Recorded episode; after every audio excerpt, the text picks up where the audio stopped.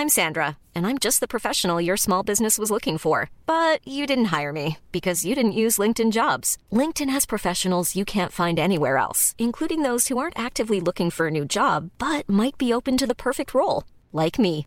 In a given month, over 70% of LinkedIn users don't visit other leading job sites. So if you're not looking on LinkedIn, you'll miss out on great candidates like Sandra. Start hiring professionals like a professional. Post your free job on linkedin.com/people today.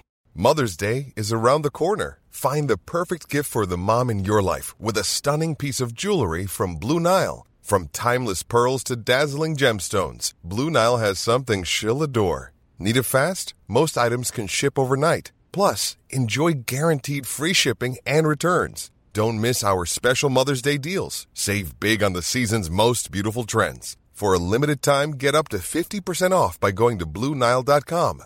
That's BlueNile.com. Burrow is a furniture company known for timeless design and thoughtful construction and free shipping, and that extends to their outdoor collection. Their outdoor furniture is built to withstand the elements, featuring rust-proof stainless steel hardware, weather-ready teak, and quick-dry foam cushions. For Memorial Day, get 15% off your Burrow purchase at burrow.com slash ACAST and up to 25% off outdoor. That's up to 25% off outdoor furniture at burrow.com slash ACAST.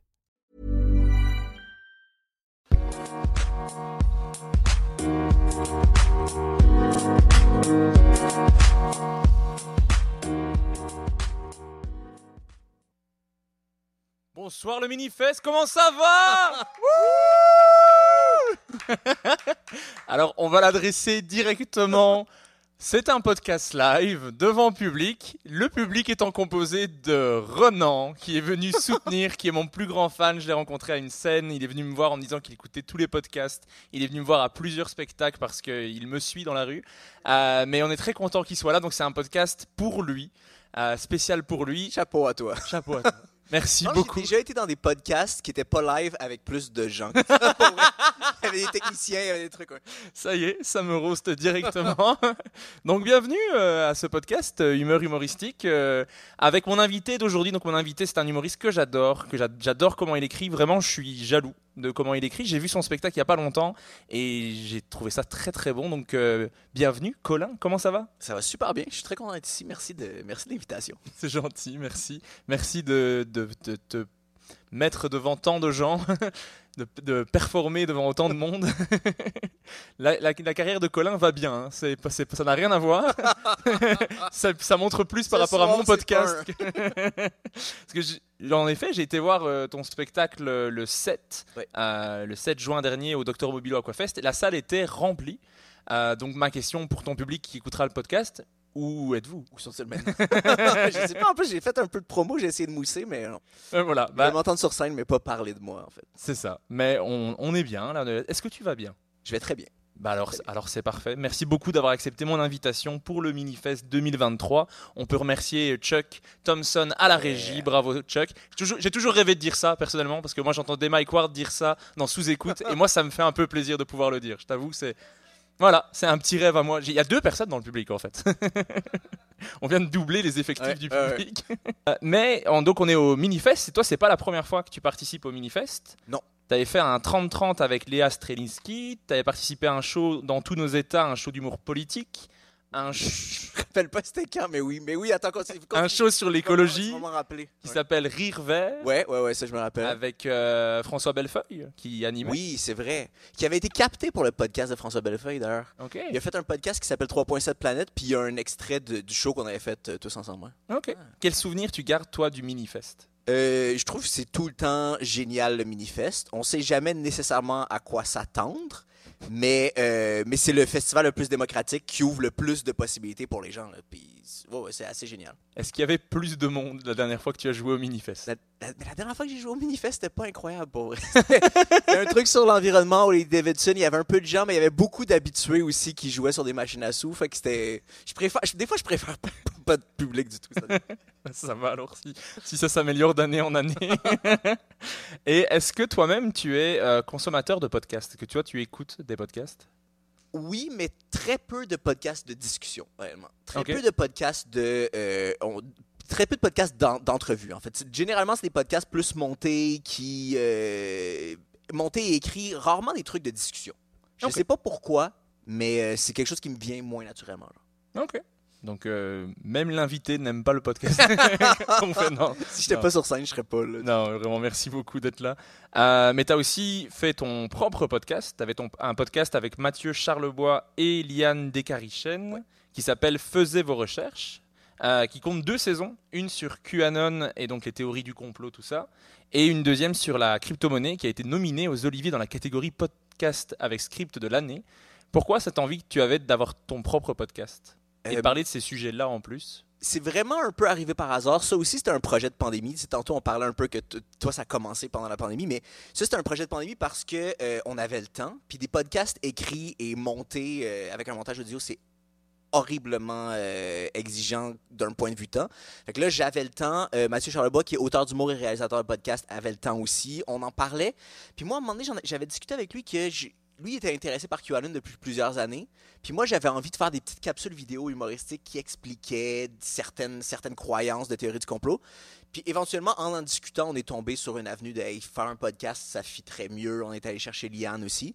Mais, euh, mais c'était un projet de pandémie. Puis même la deuxième saison, Mathieu était- avait plus le temps de participer. Il a fallu que je la fasse seule, mais euh, c'était pendant un deuxième confinement.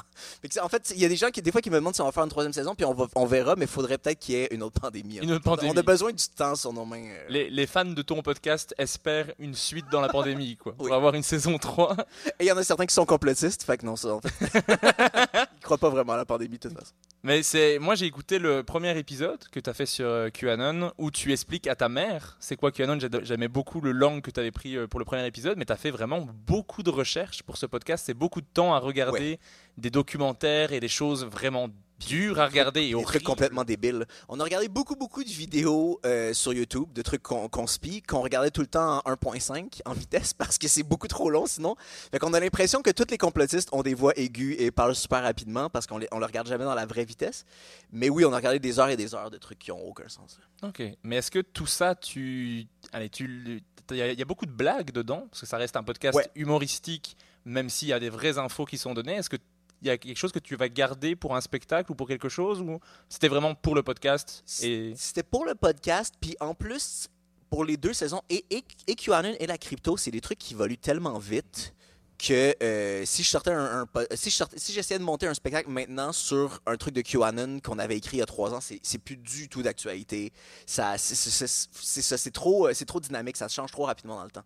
Donc ça serait pas utilisable tant que ça sur scène. Ok et Même le truc sur les cryptos, j'avais peur. Tout le long que je préparais la deuxième saison sur les cryptos, j'avais peur que le- les cryptos s'écroulent. Puis j'étais comme, faut qu'on le sorte vite, faut qu'on le sorte vraiment vite. Parce que j'avais j'avais tout le temps peur qu'il soit trop tard. ok et quel constat tu fais de cette expérience dans le podcast? Est-ce que tu as aimé faire ça? J'aime beaucoup ça. Je trouve que c'est un peu ingrat. Les, les podcasts cryptés, c'est un peu ingrat dans le sens où, en particulier au Québec, parce qu'on a un bassin de public plus petit, là. Nous, nous on, a, on, a eu, on a eu une super bonne réception. Il y a des médias qui en ont parlé, des trucs comme ça. Mais je pense que notre moyenne d'écoute pour la deuxième saison, c'était quelque chose comme 1000 par épisode. Fait Quand on calcule le nombre d'heures qui ont été mises en préalable, c'est un peu, c'est un peu frustrant. Faut pas trop le regarder comme ça. Que C'est une expérience que je trouve super le fun. Je trouve que c'est un médium vraiment intéressant, mais c'était énormément de travail pour la, la visibilité que ça peut avoir finalement. Ok. Mais moi j'ai écouté honnêtement que le premier épisode pour le coup. Mais je me suis dit que j'allais écouter les, les autres épisodes parce que c'est vraiment un sujet sur lequel je ne connais absolument rien. On me parle de crypto-monnaie, pour moi ça, ça n'évoque rien du tout, je ne comprends rien à ça depuis des C'est un années. peu ça le but. On prend. L'idée de. Pour le premier épisode de QAnon que j'explique à ma mère, c'est quoi? C'est vraiment ça. C'est on veut prendre tous les auditeurs par la main, puis qui est-ce qui connaîtrait le moins bien le sujet qu'on- que j'avais autour de moi, c'était ma mère. Fait que c'est ça. On, par- on partait de là, de OK, on va, on va vraiment expliquer de- à partir de la base. Ok. Mais donc les, tous les épisodes sont disponibles sur toutes les plateformes de podcast pour ceux qui veulent aller écouter ça. Donc Renan, toi qui es là, si, si à, à tout moment si tu veux participer au podcast, n'hésite pas. Si tu as une question, tu es vraiment à moins d'un mètre de nous, n'hésite On pas. peut t'amener un micro, veux. On peut t'amener un micro. Vraiment, il y avait plusieurs micros juste tout à l'heure, donc à tout moment tu peux t'ajouter. Euh, N'hésite pas. Euh, donc, je l'ai dit, euh, ce 7 juin, dans le cadre du festival Docteur Mobilo Aquafest, euh, moi j'ai assisté à ton spectacle qui s'appelle pour l'instant Juste de l'amour, dans lequel tu parles de relations amoureuses, de coparentalité, de sexualité, de masculinité toxique, de plein de choses, avec énormément d'informations par rapport à toi. C'est vraiment quelque chose que moi j'aime beaucoup dans ton spectacle parce que c'est très personnel. D'ailleurs, j'ai le réflexe d'aller te voir à la fin du spectacle pour te féliciter et te demander est-ce que ce truc-là c'est un vrai? Tu me dis naturellement, ça c'est vraiment passé et c'est génial de voir que tu en as fait quelque chose. euh, de, de très personnel mais en même temps très vrai du coup moi Ouais. c'est- tout ce que j'aime dans l'humour Euh, C'est nouveau pour moi parce qu'avant, j'ai. C'est c'est- c'est les premières fois que j'écris sur des trucs vraiment de ma vie. Avant, j'écrivais plus sur des concepts. C'était c'était des trucs qui étaient très éloignés de moi. Mais il y a encore un peu de trucs comme ça dans ce spectacle-là, mais il y a plein, plein d'expériences vécues très, très, très personnelles. Fait que oui, c'est super intéressant. C'est super intéressant à écrire, mais c'est vraiment une nouvelle avenue euh, de travail pour moi. Ouais. Ouais, mais là, je trouve que moi, tu as, un bon mix des deux. Parce que tu parles, de- tu expliques des concepts. Par exemple, la coparentalité, tu dis, euh, mais là, c'était un public qui était conscient de ce genre de, de sujet, Ouais. mais tu es obligé de l'expliquer. Et donc, tu expliques à la fois euh, le concept, mais en même temps, tu le ramènes à toi. Donc, moi, j'aimais bien ça. Parce que à chaque fois, c'est ultra personnel. Il y a vraiment des passages à mourir de rire. Euh, tu as ma blague préférée de Pas de patrouille et de spermogramme. qui est une phrase que je ne pensais pas dire un jour, mais euh, non, c'est vraiment très très bon. Euh, comment toi, tu as vécu ton heure au Docteur Mobilo Aquafest Parce que c'est la première fois que tu le jouais, donc c'est un spectacle qui est encore en rodage, qui est déjà très bon à la première, au premier essai, je trouve. Euh, que- quel constat t'en fais? Et les quelques jours qui ont suivi, est-ce que tu as, as voulu changer beaucoup de choses? Ouais, là, je suis déjà en processus de le changer. Je, suis assez content pour une première fois. Je trouve ça bien été, mais je trouvais ça très, très inégal. Puis ça va énormément changer. Pour l'instant, le spectacle n'a pas de fin du tout. Pour l'instant, c'est pas super clair c'est quoi la ligne conductrice. Tu sais, je pense que la thématique est uniforme, mais j'ai pas de ligne conductri- conductrice de A à Z encore. Mhm. Puis j'ai déjà commencé, j'en ai déjà parlé avec l'autrice euh, avec qui je travaille, Emma, Ber- Emma- Emma Bertou, et euh, quelqu'un qui va peut-être être impliqué pour faire ma mise en scène. Je suis déjà en processus de retravailler des trucs. Fait que ça va beaucoup bouger, mais je suis, je suis- en fait, c'est ça. Je suis pas content de ce que j'ai présenté parce que c'était loin d'être parfait, mais je suis très enthousiaste de ce que ça peut devenir comme spectacle. Parce que j'ai l'impression que ça peut être hyper original, mais en même temps à travers des thématiques qui sont très universelles. De, tu sais, je parle de trucs vraiment basiques, de relations de couple, des trucs qui sont même un peu clichés en humour, mais avec un angle nouveau pour. euh, ouais. Ok. Mais moi, je, t'ai vu euh, après le vendredi où tu faisais le spectacle sur euh, Fuck la culture Ouais. du viol. Et tu avais déjà changé des petites choses, ou tu avais rajouté en tout Oui, cas ça une partie? peut, oui, oui, sur un, oui, sur un des gags. Je vois très bien de quoi tu Tu parles. avais mais, rajouté euh, avec Leonardo DiCaprio dans. Ouais, ouais. euh, voilà, je ne veux pas donner le, le punch, mais je me suis dit, hey, en quelques jours, il y avait déjà un ajout que j'ai aimé. Voilà, je te donne l'information. très content. Fais-en ce que tu veux, mais Et les deux gags de plus que j'avais fait le vendredi avaient fonctionné, fait que j'étais assez content. ouais. c'est ça. Euh, mais donc, euh, comment tu vois la suite des événements avec ce spectacle? Comment tu vas le faire évoluer? Qu'est-ce que tu as envie de faire avec ce spectacle? Est-ce que tu veux tourner avec? Est-ce que tu veux en... Euh, je voudrais vraiment tourner avec, mais il y a tout le temps la réalité de j'ai pas le plus gros following, fait que je sais que je peux pas aller partout au Québec euh, parce qu'il y aura juste personne dans, personne dans mes salles. mais euh, C'est pas aujourd'hui que tu vas gonfler la salle. C'est, je suis désolé. Peut-être une fois que l'épisode sera sorti, mais aujourd'hui, euh, peut-être Renan va venir. va. Et encore, il vient de partir chercher un boire.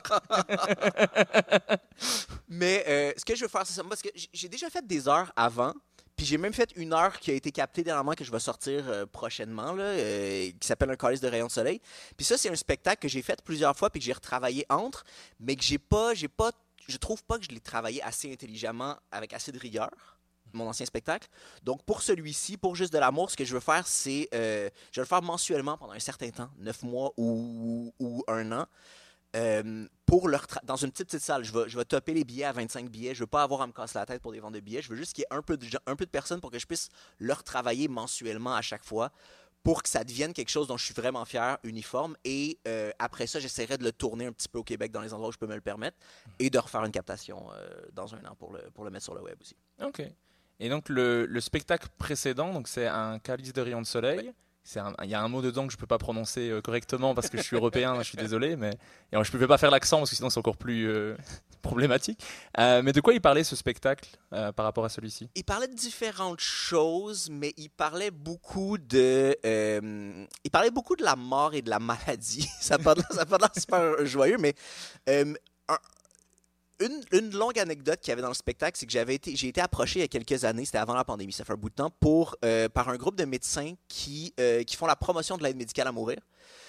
Euh, parce qu'ils voulaient, parce que c'est légal au Québec être médical à mourir, mais il y a beaucoup de médecins qui décident de pas le faire parce qu'ils ont des, ils ont, ils ont des problèmes éthiques avec ça. Puis eux, ils voulaient que moi et un autre humoriste, on fasse des numéros d'humour pour un peu briser le tabou, puis encourager des médecins. On, on les présenterait, à des- on les aurait présentés à des médecins pour les encourager à faire plus d'aide médicale à mourir. Comme on fait tous dans les humoristes, on a tout le temps. Ben oui, c'est ça, c'est tellement le meilleur sujet pour faire quelque chose d'humour. Puis c'était tellement absurde finalement. Puis on a fait des démarches avec eux. Le spectacle qu'eux voulaient monter a jamais eu lieu, mais euh, ils ont fait des démarches. J'ai pu rencontrer une, euh, une personne qui allait avoir le soin d'aide médicale à mourir. J'ai fait, j'ai fait des démarches. Puis après ça, leur show est tombé, est mort un peu dans l'œuf. Mais moi je, moi, je trouvais que cette expérience-là était hyper enrichissante puis en même temps très, très absurde. Fait que j'ai- j'ai comme un peu brodé un spectacle autour de ça avec différents trucs. Tout n'est pas parfait dans, dans la continuité, mais ça partait un peu de cette expérience-là de faire un spectacle d'humour pour la- sur l'aide médicale à mourir. Puis je l'ai je l'ai étiré euh, ouais, sur un 45-50 minutes environ. Ok.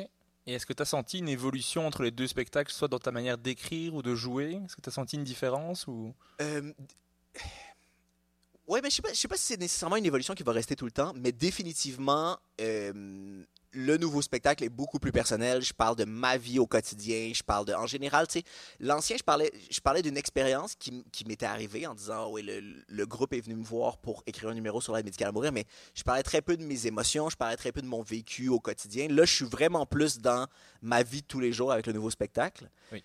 Euh, oui, c'est ça. C'est le côté plus personnel qui est vraiment une complètement nouvelle avenue pour moi en, ouais, en création. Ok. Ben moi, j'ai beaucoup aimé ça. Donc, je suis curieux de voir le spectacle précédent pour euh, voir un peu euh, comment je le, je le- je l'envisage. Mais celui, celui que j'ai vu, moi, j'aime beaucoup qu'il y ait du personnel dedans. C'est vraiment quelque chose que j'ai aimé, mais c'est quelque chose que j'aime en humour quand je vois que c'est Oui. du vécu et qu'on en fait quelque chose de drôle. Moi aussi, c'est quelque chose que j'aime beaucoup. Puis je pense que c'est quelque chose qui manquait à ce que je faisais avant. C'était un peu, tu sais, je pense que les textes étaient bons, les trucs étaient drôles, mais c'était un peu de. On- On n'apprend pas à te connaître, puis on a de la difficulté à. euh, à- à- À te rejoindre. à- oui, à- oui, à prendre pour toi, à vouloir, parce qu'on n'apprend pas à te connaître suffisamment. tu sais. Ok. Ça marche. C'est très secret par rapport à moi-même. Ouais. et qu'est-ce qui a fait que tu es passé à autre chose? C'est une envie ou c'est juste ça s'est fait naturellement? Mais ça s'est fait naturellement. Puis là, le show, sur, le show euh, Juste de l'amour parle de, d'un processus dans lequel je suis au quotidien. Fait que je suis obligé de parler de, des, des expériences que je fais parce que ce sont, sont très drôles, sont un peu absurdes. Puis c'est, c'est, ça qui, c'est ça qui m'a poussé à écrire sur ce sujet-là. En fait. C'est vraiment ma porte d'entrée pour, pour en parler, dans le fond. Ok. Bah donc je conseille à tout le monde de voir ce spectacle. Donc tu vas le jouer une fois par mois, tu l'as dit. Donc il y, aura- il y aura l'occasion d'aller voir. J'espère que les salles seront remplies à chaque fois. je te le souhaite. Euh, Est-ce qu'il y a d'autres projets dont j'aurais pas connaissance sur lesquels tu travailles? Oui. Euh, Oh. Je travaille sur un podcast avec, euh, qui est un podcast de discussion cette fois-ci. Ok. Avec Emma Berthoud, qui est l'autrice avec qui je travaille principalement. Euh, ce qui est un peu dur à expliquer, mais euh, ça s'appelle Défaire le monde. On a, déjà tourné deux épisodes. Le concept, en fait, c'est de prendre des discussions, euh, des discussions absurdes qu'on a quand on est un peu batté à 2 heures du matin, des trucs comme est-ce que. C'est des genres de questions de personnes sur la drogue, mais qu'on veut discuter avec des, avec des vrais experts. J'ai un, exemple. On a une question qui est est-ce que, euh, est-ce que le cannibalisme devrait être légal si c'est fait avec consentement? Et on en parle avec euh, Farnell Morissette, qui est, un, euh, qui est un avocat qui est super gros sur TikTok. Qui... On, en parle avec des gens qui ont des vraies bases là-dedans pour, euh, pour qu'on puisse explorer le sujet. Puis ça reste un podcast humoristique, mais c'est ça. C'est des discussions avec des experts sur des questions vraiment, vraiment absurdes. Ok. Et est-ce que tu sais quand est-ce que ça va sortir euh, Je sais pas exactement. Là, on est encore en train de peaufiner les trucs. On a, on a tourné deux pilotes. On en tourne un prochain samedi. Fait que ça devrait être au courant du mois de juillet 2023, mais je sais pas exactement quelle date. Ok. Ben, on va suivre ça avec atten- Je suis attention. très enthousiaste. Je pense que ça va être bien. ouais. Non, je pense, mais déjà, le, le premier sujet, j'ai envie de savoir ce qui est dit dedans. Moi, Oui, ça, moi, ça m'appelle. c'est un épisode qu'on tourne samedi, puis j'ai commencé à faire de la préparation, puis j'ai très hâte d'en discuter. Fait que ça, c'est bon signe quand on Oui. a. ouais, ouais, j'ai envie, j'ai- envie de l'écouter, le podcast que je fais moi-même. Ouais, ça c'est vraiment bon. Ben, moi, c'est un peu ce que j'ai fait avec ce podcast-ci. Je me suis dit, ben, je vais faire le podcast exactement celui que je voudrais que tu voudrais entendre. voir. Et je me suis dit, peut-être d'autres vont vouloir la même chose. Donc maintenant, Renan, ça, ça a fonctionné?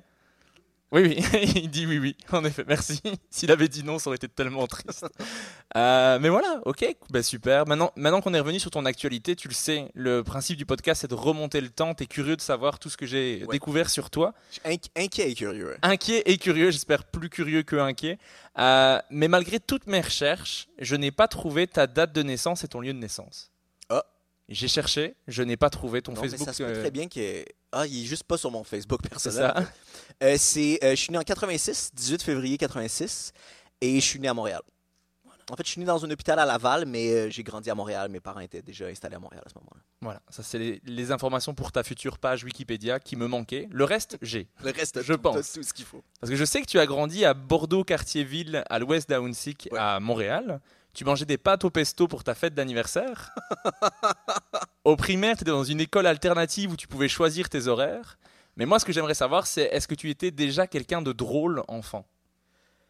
Euh, ouais, je pense que oui. Je pense qu'enfant, j'étais très drôle. Je pense que au niveau du secondaire, euh, qui est comme pendant l'adolescence, j'ai pris, j'ai, pris une période un peu euh, beaucoup plus renfermée où j'avais un ou deux amis, mais c'était des groupes très très petits. Puis j'étais plus très, euh, j'étais, très très, j'étais très très introverti pendant cette période-là. Puis je me suis ré- réouvert un peu plus tard. Fait que j'ai, eu- des variations, dans ma personnalité. Mais quand j'étais jeune, puis au primaire, oui, je pense que je faisais énormément de blagues en classe. J'étais très, très dérangeant comme élève. Euh, puis je parlais très fort aussi. J'avais une professeure au primaire qui, avait exigé que mes parents me fassent un test d'audition parce qu'elle pensait que j'étais sourd. mais non, je faisais juste parler vraiment fort tout le temps. J'avais une très bonne audition, en fait. Mais oui. Ok, ça marche. Et est-ce que tes parents, donc Michel et Christian, euh, est-ce- C'est c'est tellement. Ok. Est-ce que. Je, je fais une parenthèse. Est-ce que tu vois c'est qui Nardwar? Ça te dit quelque chose? Non, ça me dit rien du tout. Ok, je vais t'envoyer des liens. C'est c'est un, euh, c'est un journaliste culturel canadien Ok. qui interviewe des musiciens, dernièrement surtout des rappeurs, et c'est tout le temps des trucs comme ça, hyper pointus sur leur vie. Il leur fait des cadeaux sur des trucs super personnels, puis des fois, il y a des gens qui se fâchent parce qu'ils sont comme Comment tu as cette information-là? Il n'y a personne qui a cette information-là. Fait que oui, il y a vraiment des parallèles à faire avec ce que Voilà, tu fais. ben, je vais découvrir. On a la, on a la même façon de travailler. Mais moi, c'est juste, j'aime la tête des invités quand je leur dis des informations qu'ils savent. Mais comment tu, Mais les noms de mes parents, je sais pas d'où tu sais. tu as dit ça dans un podcast Ok. Je ne sais plus lequel, mais euh, donc, est-ce que Michel, Christian ou ta grande sœur Noémie, euh, est-ce est-ce que ce sont des gens drôles? Euh, oui. Oui, oui. Mon père, mon père c'est quel- clairement quelqu'un de très drôle qui, qui utilise beaucoup l'humour comme moyen de, de- comme moyen de contact avec les gens. Euh, pour le meilleur et pour le pire, des fois il comme des fois il fait un peu trop de blagues à des moments inopportuns où c'est un peu ça manque peut-être un peu de sensibilité. Mais oui, il a toujours été très drôle. Euh, ma mère et ma soeur aussi ont un excellent sens de l'humour, mais probablement qu'ils le- ils l'expriment moins au quotidien. C'est pas les personnes qui faisaient le plus de blagues dans la, dans la famille. Mais oui, je pense que l'humour, je le tiens beaucoup de mon père. Et, euh, et toute mon enfance et adolescence aussi, on, on regardait tout le temps les Simpsons en famille, traduction Keb des Simpsons d'ailleurs. Euh, fait que ça, ça a beaucoup, c'est ça. Mon- Mon père qui faisait beaucoup de blagues et regarder des émissions humoristiques avec lui, ça a beaucoup formé mon, euh, mon sens de l'humour, je pense. ouais. Ok, mais j'allais le dire. Tu regardais. T'as jamais été un grand féru d'humour, d'humoriste en tout cas? Ouais. Tu regardais beaucoup les Simpsons. Mais est-ce que les humoristes, vous regardiez ça en, en famille à la télévision? Vous alliez voir des spectacles ou vraiment Pas pas, du tout, pas du tout. Moi, je voyais des fois des spectacles parce que les galas juste pour rire, à une certaine époque, jouaient sans arrêt à la télé. Fait qu'il y a des trucs que je me rappelle avoir vus, puis que je, je trouvais ça intéressant quand je tombais dessus, quand ça jouait à la télé. Mais c'est jamais des trucs que je recherchais ou que je voulais euh, aller voir. Mes parents, j'ai l'impression que, à part Yvon Deschamps, ils, ils ont jamais été intéressés par un humoriste ever. C'est vraiment pas un truc qui, qui roulait dans la famille. Puis c'est ça, moi, moi, j'étais pas intéressé. j'étais- J'ai tout le temps été intéressé par l'humour en général comme mode de communication. Puis quand je travaillais sur d'autres projets, c'était tout le temps, ça voulait, de la scénarisation ou des autres, ça, ça finissait tout le temps par être humoristique. Mais je pensais pas faire de la scène pantoute. C'est vraiment arrivé très tard dans ma vie, ça. Ok, donc c'est jamais arrivé que tu regardes un gala juste pour rire et que tu restes de Ah, c'est qui lui? Il faut que je sache tout sur cette personne, que je vois tout. Comme toi, j'en Comme moi, absolument ben, pas, absolument Je, pas. je fais de la projection en ce moment. ouais. Moi, j'ai quand j'ai découvert l'humour, j'ai fait mais waouh, c'est c'est c'est quoi? Faut que Ah je moi, regarde. ça, le- moi, j'aimais bien, j'aimais le regarder, mais je me projetais même pas là-dedans dans le sens où je, je m'imaginais pas faire de la scène avant super tard. Ok. Mais moi, je, je m'imaginais pas le faire, mais j'ai vu. euh, ben moi, c'est c'est Jamel, probablement le premier spectacle que j'ai que j'ai vu, et je regarde ça en me disant mais c'est le meilleur métier du monde. Et je suis pas capable de le faire. C'est c'est ma première impression de je vais regarder parce que je le ferai pas. Il y a, il y a- ok, il y a une partie de la fascination qui vient du fait que tu comprends pas comment ça peut être fait. C'est ça. Ouais, ouais. C'est, je trouvais ça incroyable. Juste, il arrive, il parle, les gens. Son métier, c'est de faire rire des gens. C'est, c'est parfait. C'est incroyable. c'est incroyable, fou. Donc moi, ça m'a. Enfin, j'ai vu ça, j'étais capté, et après c'est fini. J'ai regardé que ça euh, et Friends. C'est les deux. J'étais très euh, monomaniaque sur euh, sur deux choses. Mais ouais, voilà, ok. Mais donc pas, t'a- t'allais pas voir des spectacles et tout ça euh, spécialement. C'est pas quelque chose qui était. euh, Je pense que j'ai jamais vu de spectacle d'humour avant, probablement l'année avant que j'applique à l'École nationale d'humour. c'est vraiment étrange à dire, mais Ah ouais, je pense que j'avais jamais vu de stand-up. Je je suis pas certain, mais j'ai ouais, j'ai l'impression que j'avais jamais vu de stand-up. Alors que tu habites à Montréal. Ouais, ouais, ouais. C'est quand même impressionnant. C'est le bassin de l'humour pour moi. c'est- Il y, a des- il y a des salles de spectacle à tous les coins de rue, euh, limite. Ok. Ouais, mais c'est comme, euh, c'est comme les, Montréalais qui vont jamais au Mont-Royal, en fait. C'est comme, tu, tu vis tellement dans la ville que tu, tu te donnes pas la peine. ouais. Ok. Mais euh, après, au secondaire, tu as étudié au collège Mont-Saint-Louis. Tu as joué de la batterie, tu jouais dans des groupes. Mais est-ce que faire de l'impro, faire du théâtre, c'est quelque chose qui t'attirait un peu ou vraiment pas du tout? C'est vraiment. J'ai toujours été fasciné par l'impro. Ma mère travaillait dans une. euh, à- à- s'occupait des activités parascolaires dans une école secondaire. Tu- oui, je sais. Oui. tu fais un regard de oui, je sais très bien. Euh, et. euh, fait qu'elle, euh, un des trucs dont elle, dont elle s'occupait, c'était les- les- l'impro de, euh, de son école, qui était un, un truc sur la rive sud. Et c'est arrivé vraiment souvent qu'elle me traîne dans des matchs d'impro. Quand moi j'étais au primaire, elle me traînait dans des matchs d'impro de son école. Puis j'ai tout le temps trouvé ça fascinant. Ça me faisait beaucoup, beaucoup rire. Probablement que je comprenais pas tant que ça, qu'est-ce qui se passait, mais je trouvais ça hyper impressionnant. Mais j'ai l'impression que justement, à la période où moi j'aurais pu commencer à faire de l'impro, qui est plus le secondaire, c'était une période où j'étais beaucoup trop enfermé, pas assez confiance en moi. J'aurais j'aurais pas pu le faire. Fait que moi, j'ai jamais fait d'impro. Ça, c'est aussi un autre truc qui est gigantesque au Québec, là, dans, les, dans, les, dans, les, dans, les, dans les écoles secondaires et surtout dans les cégeps. C'est vraiment un gros truc, l'impro, mais moi, je- j'en ai jamais fait, en fait. Le seul fois où j'ai fait de l'impro un petit peu, c'est un été entre deux sessions à, à l'École nationale de l'humour. Parce que je voulais me faire encore plus les dents avec la scène, mais c'est la seule, la seule expérience d'impro que j'ai eue. C'est- Alors que tu es encore une fois, oui, comme tu le disais, dans le pays de l'impro. Ouais, ouais. Moi qui ai fait de l'impro en Belgique, on regardait les, les Québécois quand ils venaient, on était là, waouh, ils sont tellement bons, ils font ça depuis toujours, c'est génial, je veux être Québécois.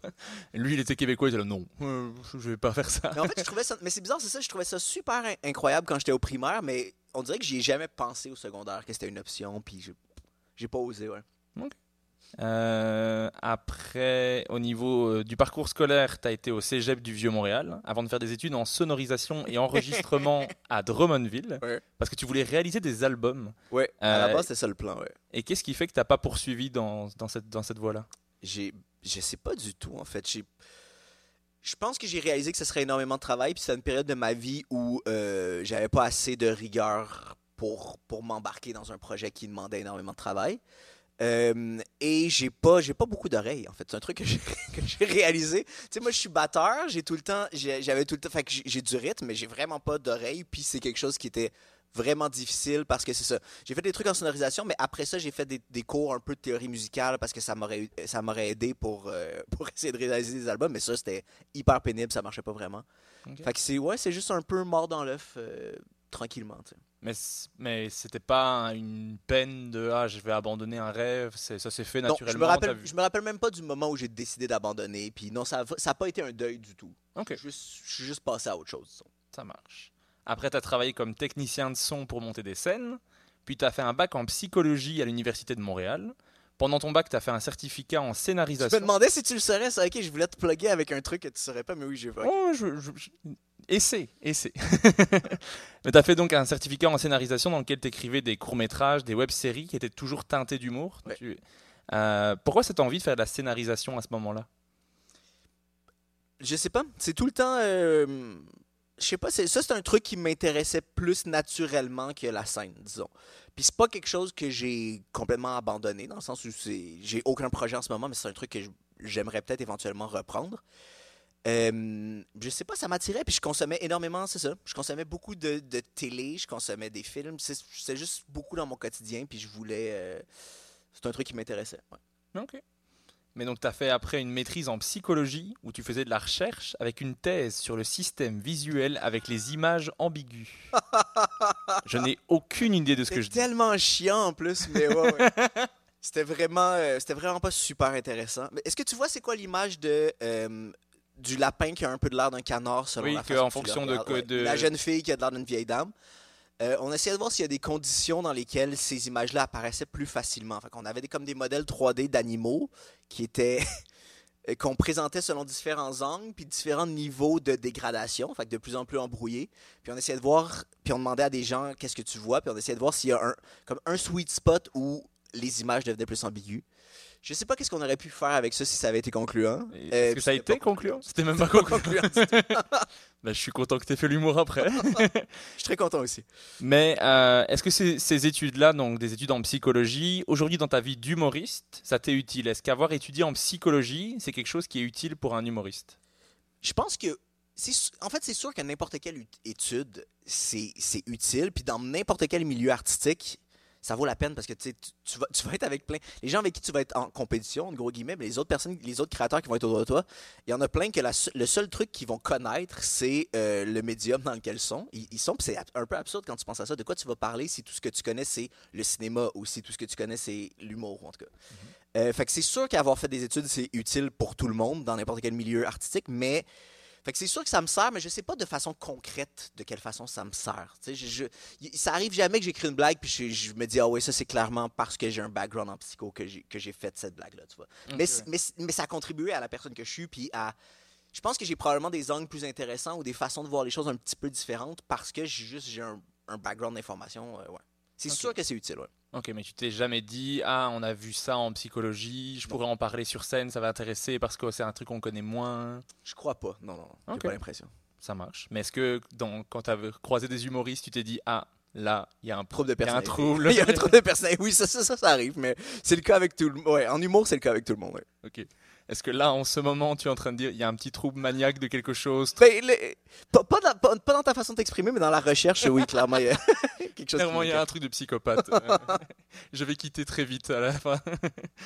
Euh, ensuite, donc pendant ta maîtrise, tu as travaillé dans des maisons de transition avec des gens qui sortaient de prison. Ouais. Puis tu as commencé à travailler comme intervenant en santé mentale dans un centre de crise, donc un centre qui accueille des gens sur une courte période pour les aider à retomber sur leurs pattes. Euh, si je me trompe pas, c'est des gens qui sont pas assez bien pour euh, aller, euh, qui sont assez bien pour ne pas être en hôpital, mais qui sont pas trop mal pour rester chez, qui sont trop mal pour rester Ouais. chez eux. C'est exactement la formulation que j'ai utilisée. C'est ça. podcast, mais je me reconnais quand je l'explique, en fait, la façon que tu le dis. Mais oui, c'est ça. Ça avait été créé pour désengorger les urgences psychiatriques. Donc, c'est des gens qui, on veut pas garder à l'hôpital parce qu'ils vont pas assez mal pour être à l'hôpital, mais qui peuvent pas être en sécurité chez eux. Qu'ils étaient hébergés pour un maximum de deux semaines, quelques jours à deux semaines, euh, au centre de crise. Mais donc c'était principalement des gens qui étaient suicidaires? Ouais, le- je pense, oui, je pense comme 80% de la clientèle était, avait des idées suicidaires. Donc c'est un métier assez intense. Tu as travaillé là-bas pendant 5 ans. Tu as arrêté quand tu étais à l'École nationale de l'humour, dont on parlera bien sûr après. Euh, après, tu as encore fait un an après l'ENH en mi-temps et tu y es même retourné pendant la pandémie. Ouais. Euh, Qu'est-ce que tu aimais dans ce métier? Qu'est-ce qui fait que tu ne te voyais pas faire ça toute ta vie? Euh, Parce que tu l'as dit que tu ferais pas ça toute ta vie. Ouais. Oui, j'ai- Euh, j'ai. Ben, c'est super enrichissant comme métier, ça c'est sûr. C'est super. Le, le- ben, tu, sens, tu sens que tu fais quelque chose qui est utile. Puis d'ailleurs, même avec la transition avec- l'humour, au début, j'avais un peu l'impression que c'était un peu, euh, un peu absurde, inutile que ce ce que je faisais sur scène. Mais euh, je, sais pas. Je pense que j'ai l'impression que le réflexe des gens quand je dis je, je pouvais pas faire ça toute ma vie, c'est ah ouais, ça, doit être parce que c'est trop très difficile comme métier. Puis c'est vrai que c'est difficile comme métier, mais moi j'avais la chance d'être très bon pour déconnecter. Quand je rentrais chez moi le soir, j'y pensais pas du tout. Des fois, j'oubliais le nom des, clients quand j'étais quand chez moi. J'étais bon pour déconnecter, j'étais bon pour faire pour séparer ces deux aspects-là de ma vie. Mais il y avait un j'avais comme un- une envie de création qui était pas satisfaite dans, dans un travail hyper euh, dans, un- dans une relation d'aide comme ça. Je voulais, c'est ça, je, je sentais que je voulais faire de, quelque chose de créatif. C'est vraiment la raison pour laquelle je suis passé à autre chose. Mais, le, le- mais c'est ça, le stand-up, c'est un peu arrivé par hasard. J'ai fait, c'est ça. À ce moment-là, les trucs créatifs que je pensais faire, pour lesquels je m'enlignais, c'était plus des trucs en scénarisation. Ok. Mais j'ai entendu, donc ça tu l'as dit dans le podcast de Guillaume Wagner, que l'humour c'était un moyen de prendre une distance et de dédramatiser, de pas déprimer en faisant ce métier, enfin à toi et les collègues. Est-ce que tu penses que ça a joué sur ton style d'humour? Parce que j'ai l'impression que c'est quelque chose que tu fais encore. Ouais. Oui, mais je pense, je pense que ça tombait déjà bien dans mon style d'humour à cette époque-là. Je pense que j'avais déjà un peu ce style, style d'humour-là. Mais oui, c'est, oui, on faisait, euh, oui, c'était très léger. Les interactions avec les collègues étaient surprenamment souvent très légères et très humoristiques parce qu'on a besoin d'avoir une soupape de, c'est on peut pas être tout le temps dans le drame. Euh, fait oui, je sais pas si ça m'a formé, mais clairement ça fitait bien avec mon type de personnalité. Ok, ça marche. Et pendant que tu, fais, pendant que tu faisais ta maîtrise, tu t'es inscrit au cours du soir à l'École nationale de l'humour. Tu as pris le cours de présentation de numéros que j'ai pris en venant euh, à Montréal. Là-bas, tu as rencontré Maud Landry et Léa Streliski. Euh, Qu'est-ce qui t'a donné envie de suivre ce cours? Parce que j'ai l'impression qu'il apparaît tout d'un coup dans, dans ton Ouais. parcours, mais Je sais pas exactement. on vient de tripler le public avec Balthazar. et Cyril. 300%. Allô? Merci les copains. Euh, je sais, je, me- je sais plus trop, honnêtement. Je pense que.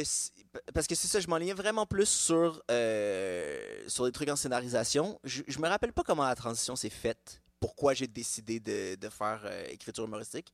Mais j'ai. euh, présentation numéro, mais j'ai. Mais j'ai- c'est ça, j'ai vraiment beaucoup aimé ça dès que je l'ai faite. Puis j'ai essayé de me présenter euh, à l'École nationale de l'humour ensuite. Mais je, je sais plus comment le déclic s'est fait. Ça se peut que c'est pas impossible. Moi, je travaillais déjà avec, avec Emma à ce moment-là, qui l'autrice avec qui je travaille encore maintenant. Puis ça se peut que ça se peut qu'elle m'en avait parlé, elle m'avait un peu genre mis au défi de le faire. Je suis plus sûr comment ça s'est passé. Ok. Mais, euh, mais c'est ça, j'avais fait ce cours-là puis j'ai beaucoup aimé en fait. Ok. Et à la-. Il y a un applaudissement de Cyril. Euh, et à la fin de ce cours, vous, devez, vous deviez présenter un numéro. Donc, tu as fait ton premier passage sur scène. Quel souvenir t'en gardes de ton premier passage sur scène? De quoi tu parlais? Comment ça s'est passé? J'avais un numéro, c'est fou parce que je l'ai tellement répété.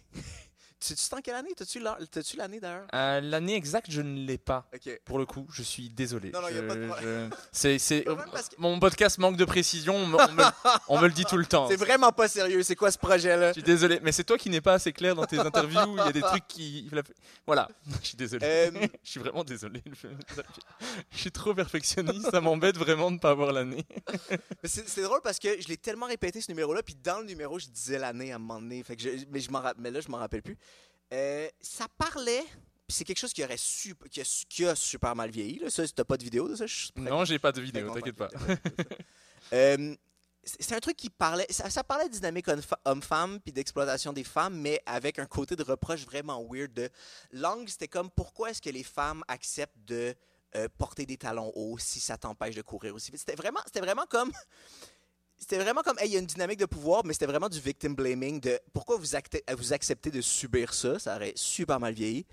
Euh, mais c'était un peu ça la, la thématique du truc. Ok, donc à l'époque, tu n'aurais pas fait le spectacle Fuck la culture du viol. Non, du non, non, je me serais fait dire que c'est ça. J'ai- J'ai l'impression que le propos avait, avait une bonne intention, mais c'était plein, plein de- d'angles morts. C'était très, très mal fait. C'était. euh, ouais. Ok. Mais comment t'as vécu le fait d'être Ça avait sur bien scène? été, en fait. Ouais. Ça avait super bien été. Puis je pense que j'avais pas du tout et l'ambition d'être humoriste suffisante et la force de caractère pour continuer si ça avait pas bien été. Le premier show a vraiment bien été. Après ça, j'en ai eu plein où je me suis planté mon- monumentalement. Mais comme le premier show avait bien été, j'avais euh, j'avais goûté à quelque chose que j'aimais puis que je voulais essayer de reproduire. Ok.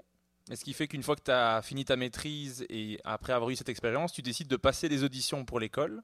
Tu as alors 28 ans. Ouais. Et comment ça s'est passé pour toi, les auditions Est-ce que tu avais repris le numéro que tu avais fait au cours ou pas du tout? Je pense en partie. Je pense que j'avais un ou deux gags. D'ailleurs, le, le gag de Bruce Willis, Mhm. ça, c'est le premier gag que j'ai écrit, je pense. Ok. C'était dans ce numéro-là, puis c'est le seul gag de cette époque-là que je garde encore. Puis là, j'essaie de, de le grossir dernièrement, mais euh, de- de- que ça devienne un bit plus. Mais euh, je pense que cette blague-là était dans mon édition pour l'École nationale de l'humour. Ok. Mais très bon gag pour le coup euh, sur Ouais, ouais, mais en fait, c'est- le premier gag que j'ai écrit est excellent. Après, c'est beaucoup, beaucoup de très mauvaises choses, mais euh, ouais. Mais je sais qu'il y avait des blagues de suicide et une anecdote d'un chat en chaleur. Ah ouais, ouais, je me...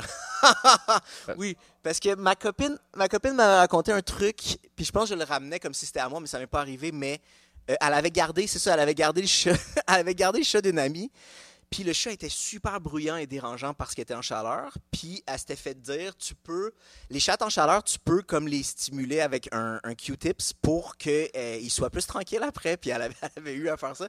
Fait que j'avais des blagues sur, euh, ouais, sur stimuler un chat en chaleur avec un Q-tip. Je, je Je me rappelle pas c'était quoi les blagues de suicide par Je, contre. je suis vraiment immature parce que tu as dit chat en chaleur et j'ai ri. ok, mais euh, et comment s'est passé le stage? Parce que tu fais le stage à l'école nationale, donc tu te retrouves à faire de l'impro que tu n'as jamais fait de ta vie. Euh, Comment ça se passe? J'étais hyper stressé. Je pense que j'étais visiblement euh, très mauvais aussi, mais je pense qu'il voyait d'autres trucs. C'est pas, c'était pas que sur l'impro, il y avait des exercices d'écriture, des trucs comme ça. Des fois, il, il y avait un truc où il je pense qu'il nous donnait des coupeurs de journaux, puis on avait une heure pour aller écrire des gags sur, sur chacun des trucs. Il y avait, des- il y avait, je pense que je, je me suis bien débrouillé dans les exercices d'écriture. Je pense que je devrais être à- plutôt mauvais dans l'impro. Honnêtement, c'est un peu. Les trucs d'impro, c'est vraiment un, un noir dans ma tête parce que je pense que je les ai, je les ai effacés. Là. Je veux plus. je- parce que c'était sûrement horrible. Mais. euh, Mais c'est ça, ça a fonctionné. La première fois que j'ai fait l'audition, ça a fonctionné. ouais. Ok. Quoi? Vous- Tu peux, tu peux parler. on est trois. On est tellement. On est quatre. même, directement. Balthazar, si tu, si tu as une question à tout moment, tu peux intervenir s'il y a quelque chose. Ah, Ah, mais- tu, veux que, tu veux que je la dise? Ok, ben c'est une blague de. Puis ça, c'est une vieille blague, mais là, j'essaie de la ramener. Mais c'est. euh, je parle de, des couples hétéros qui ont. euh, des gars qui veulent pas avoir du sexe pendant les menstruations. Puis je dis, ah, c'est peut-être une phobie de castration, ils veulent pas avoir du sang sur leur bite. Je comprends pas parce que moi, personnellement, je trouve ça donne un look badass à mon pénis. Avec son crâne chauve, plein de sang, on dirait Bruce Willis à la fin de Die Hard. Puis, euh, ouais, puis là, dernièrement, ça, c'est un gars que j'ai fait il y a super longtemps. J'avais arrêté de le faire, mais là, dans le nouveau show où je parle beaucoup de sexualité, j'ai- je l'ai ramené, puis je le retravaille un peu. Mais c'est ça, c'est le premier gag que j'ai écrit, je pense. Ça, ça fait très longtemps. ok. Tu me diras du coup si tu veux que je laisse la blague dans Oh, le peux podcast. laisser, je peux la laisser. Moi, ça me va parce que j'aime beaucoup cette blague. euh, Et après, tu l'étends à d'autres choses, mais ça, venez voir le spectacle. Oh, promotion. Euh, et donc, tu intègres l'École nationale de l'humour. Tu es diplômé en 2016. Dans ta cohorte, on retrouve entre autres Alexandre Forêt, Coco Belliveau, Charles Pellerin, mais aussi un Belge, Étienne Serre. Ah, il fallait que je Salut, le ramène. Étienne, ouais. Salut Étienne. Euh, à qui j'ai demandé est-ce que tu as des anecdotes sur Colin? Et non. En plus, on se tenait beaucoup ensemble, on s'entend super bien, Étienne. Mais ouais, je suis, euh, ouais, ouais, je suis quelqu'un de très secret dans la vie. Fait que je pense que les gens, tu sais ça. Les- mes amis qui sont pas les amis les plus proches connaissent pas énormément de trucs sur moi. Genre Étienne, je pense pas qu'il y a des, des trucs vraiment crunchy sur, euh, Euh, sur ma vie. ouais. Je peux te dire que non, apparemment. Mais comment tu décrirais ton expérience à l'ENH Qu'est-ce que ça t'a apporté Et est-ce que toi, tu le recommanderais à d'autres personnes? C'est une question. J'en parle souvent avec des gens, puis je suis mitigé sur ma réponse. Comme Euh, tous les invités à qui j'ai parlé Oui, de ben, l'école. j'imagine, c'est ça. Mais c'est juste vraiment pas pour tout le monde. Moi, je, moi, je, je suis convaincu que je ferais pas de stand-up si j'avais pas fait l'École nationale d'humour. Fait clairement, ça m'a été utile. Je peux pas dire le contraire. Euh, mais il y a une grosse partie de ça qui est. J'aurais jamais pu, j'aurais jamais eu l'entre-gens d'aller dans des soirées, me présenter au booker, leur dire Hey, je commence à faire de l'humour, pourrais-tu me booker dans une soirée Euh, Tu veux-tu venir me voir un open mic ou des J'aurais juste jamais fait ça, j'aurais, j'aurais abandonné. Euh, Puis le fait d'avoir fait l'école, ça m'a donné euh, une facilité de booking en sortant un peu parce qu'il y a comme une espèce d'étang de qualité, veux, veux pas. Fait que ça, ça m'a aidé énormément. Puis j'ai appris beaucoup de trucs à l'école, mais en même temps, j'ai beaucoup plus appris en travaillant dans les bars après l'école. J'ai l'impression que quelqu'un qui fait déjà des bars puis qui a la facilité d'aller voir les gens puis qui est capable de se trouver du booking pour avoir suffisamment de temps de scène n'a pas absolument besoin de faire l'école. Mais en même temps, ce serait hypocrite pour moi de dire faites pas l'école parce que je le sais que j'en ferais pas si c'était pas de ça. Je pense vraiment que c'est une question de tempérament. Puis il y a certaines personnes, tu sais, dans les dernières années, il y a des gens qui ont qui sont inscrits à l'école, qui ont été pris, qui ont des fois qui ont des fois décidé de pas la faire parce que les trucs allaient déjà bien. Tu sais, quelqu'un qui roule déjà beaucoup, j'ai l'impression qu'il risque de perdre un peu de temps en passant deux ans à l'école nationale. C'est Christine Morancy qui avait été prise. Christine qui- Morancy, il y a quelqu'un d'autre dernièrement où j'étais comme, Ah ouais, je pense que tu as bien fait de pas y aller. Mais en même temps, tu apprends plein de trucs, c'est ça. Ça. Ça dépend vraiment du tempérament des gens. Ok. Mais euh, comment tu as vécu du coup l'après-école? Parce qu'avec l'école, tu es encadré, tu es protégé, on fait des scènes avec l'école, on fait une, la, la tournée des finissants et tout ça. Comment tu as vécu l'après-l'école, une fois que tu es cette fois-ci euh, lancé dans le bain de l'humour québécois, où tu dois contacter les bookers, trouver les scènes, tout ça? Comment Euh, tu as vécu les débuts? ça a quand même bien été. Je pense que mon après-école. Moi, euh, j'ai eu beaucoup. J'ai eu éno- énormément de support et d'encouragement de mes profs à l'ENH et de la direction. Ils m'aimaient bien quand j'étais là. Par contre, ma tournée de l'ENH était catastrophique. Là. J'ai, ah, c'était nul. En fait, ça marchait. Le club soda a bien été, mais tous les trucs en région, à Montréal, euh, en- hors de Montréal, euh, je me suis planté royalement. Parce que c'était trop montréalais ou? C'était pas, c'était pas typiquement montréalais, mais c'était probablement un peu woke chiant pour les gens en région. Là. Euh, fait que ça a vraiment pas fonctionné. Fait que je pense que mon après-école, quand j'ai recommencé à faire des bars, a été très agréable parce que je recommençais à avoir des rires. Ça faisait vraiment longtemps que ça avait été dur. Euh, fait que quand j'ai recommencé à faire des bars, euh, le côté interpersonnel, contacter le monde, c'était plus difficile, mais éventuellement, moi, je me suis parti une soirée, puis ça aide énormément avec le booking aussi. Mais moi, je pense que ça a été agréable de recommencer à faire des bars parce que mon expérience de tournée a été pénible. Ok. Euh, et je voulais te demander, euh, s'il faut que je retrouve ma question. Euh, Aujourd'hui, je sais que euh, pour écrire, si, si je me trompe pas, après je me trompe pas, je, je, Je sais que je- sais que je je me trompe pas, J'aime j'aime la- l'arrogance et la Il y a confiance. une arrogance dessus, mais j'ai travaillé à un moment donné. Laissez-moi me prendre des petits mérites. le public est en délire ce soir. mais aujourd'hui, je sais que pour écrire, tu t'aimes te poser chaque matin pour écrire plusieurs heures pour écrire. Tu as même une application qui bloque Facebook et les autres distractions pour pouvoir Ah, écrire. j'ai définitivement plus ça. Tu l'as plus Ah ok, ça a changé. Voilà, les, les recherches finalement ne sont pas aussi bonnes que je le croyais. Plus d'arrogance, c'est fini. Euh, mais mais t'aimes prendre un sujet et voir quel est ton avis sur ce sujet et euh, parler autour de sujets de société, aborder des thèmes qui au départ ça transpire pas la drôlerie. euh, comme tu as, parlé beaucoup de racisme, d'identité, de politique, de relations euh, hommes-femmes, même si ça pour le coup ça peut être plus drôle, mais tu vas plus loin dans, dans, la, dans le, le sujet. Euh. Est-ce que c'était déjà le cas à l'école ou c'est venu plus tard ça? Ça, c'était déjà vraiment le cas à l'école, mais c'est de moins en moins le cas. Tu sais, tantôt, on parlait de là, je fais des trucs plus personnels. Euh, avant, puis ce que, ce que je voulais dire, quand je, parce que je me rappelle, j'avais dit ça dans un podcast, mais euh, à, à- à l'école et pendant les premières années après l'école, j'écrivais vraiment plus comme un chroniqueur, dans le sens où j'ai un, j'ai une opinion sur ce sujet-là. Je vais pondre du stock, puis éventuellement mettre des blagues à l'intérieur. Mais c'est ça, ça restait des. Je faisais des numéros sur des concepts, c'était très, des trucs très éloignés de moi en général. Euh, là, dernièrement, je travaille moins, comme ça pour deux raisons. Parce que j'essaie moins de pondre des numéros, j'essaie plus de pondre un spectacle uniforme complet. Fait que j'ai déjà mathématiques, il faut que. Je peux pas écrire sur n'importe quoi là-dessus, il faut que ce soit des trucs qui vont bien se jumeler dans le spectacle. Et, euh, et je commence à faire des trucs de plus en plus personnels aussi. Fait que c'est moins. euh, c'est ça, ça, ça, ça s'enligne moins comme si je faisais une chronique sur un sujet. Mais est-ce que ta discipline d'écriture est restée la même Oui, de... je suis peut-être un peu moins tête. Mais oui, j'essaie, j'essaie encore d'écrire le matin. C'est vraiment entre 9 et midi que je suis capable d'écrire. L'après-midi, j'arrive pas vraiment.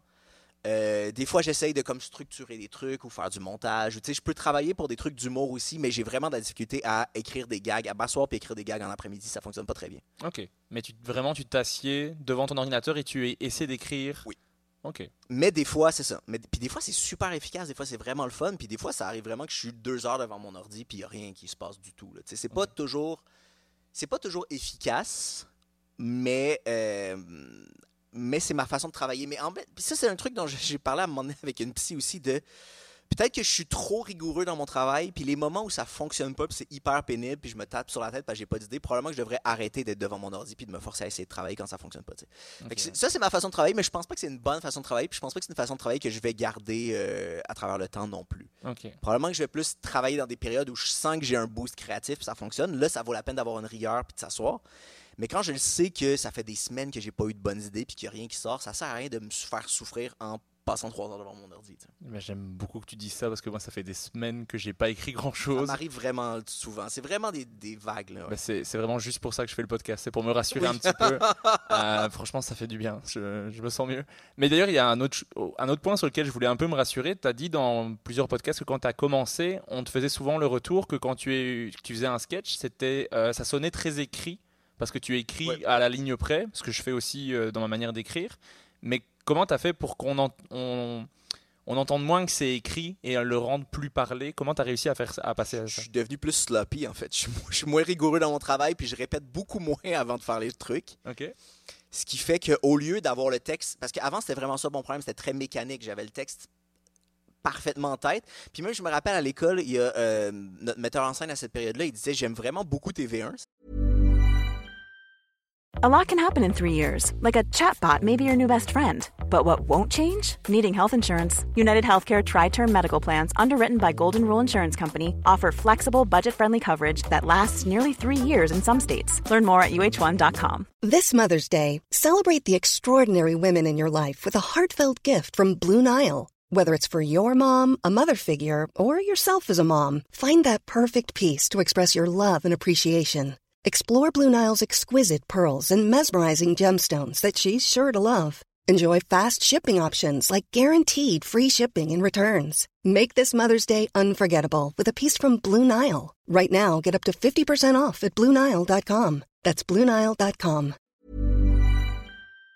Ça marche beaucoup, ça me fait rire. Puis plus je les entends, moins je les trouve drôles. Puis c'est pas, puis c'est parce que c'est pas parce qu'ils connaissaient, c'est parce qu'ils devenaient de plus en plus mécaniques au fur et à mesure que j'y faisais. Ça paraissait que j'y connaissais trop. Puis je finissais par les faire devant le public comme je les faisais dans ma chambre. C'était vraiment, tu sais, le public le sent quand tu t'en fous qu'il soit là ou pas. Tu sais, y a Mhm. pas de, ça fait qu'il embarque, il embarque moins.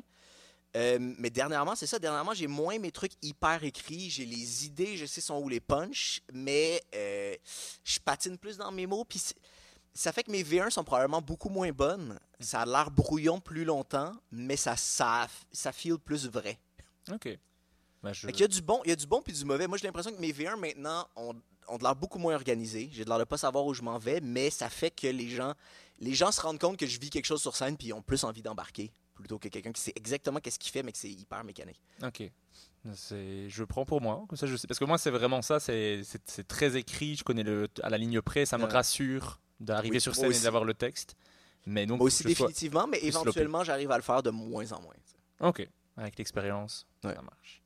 Euh, et euh, rapidement, tu as commencé à faire des billets d'humeur. Donc, tu as fait ça sur CIBL 101.5, une fois par semaine dans la matinale, puis plus tard dans des chroniques dans l'émission Tout un matin sur Ici Première 95.1, puis sur Radio-Canada dès septembre 2019. Est-ce que la chronique radio, c'est quelque chose que tu as aimé faire Et est-ce que ça se passait dans la douleur d'arriver à écrire une chronique pour, le, pour la semaine ou ça allait? Ça dépendait vraiment des semaines. Euh, à CIBL, c'était vraiment le Ça dépend aussi de l'équipe. Euh, à- CIBL, c'était un truc où il n'y avait pas beaucoup de pression. C'est, une c'est pas une radio universitaire, mais c'est comme une radio alternative. C'est pas.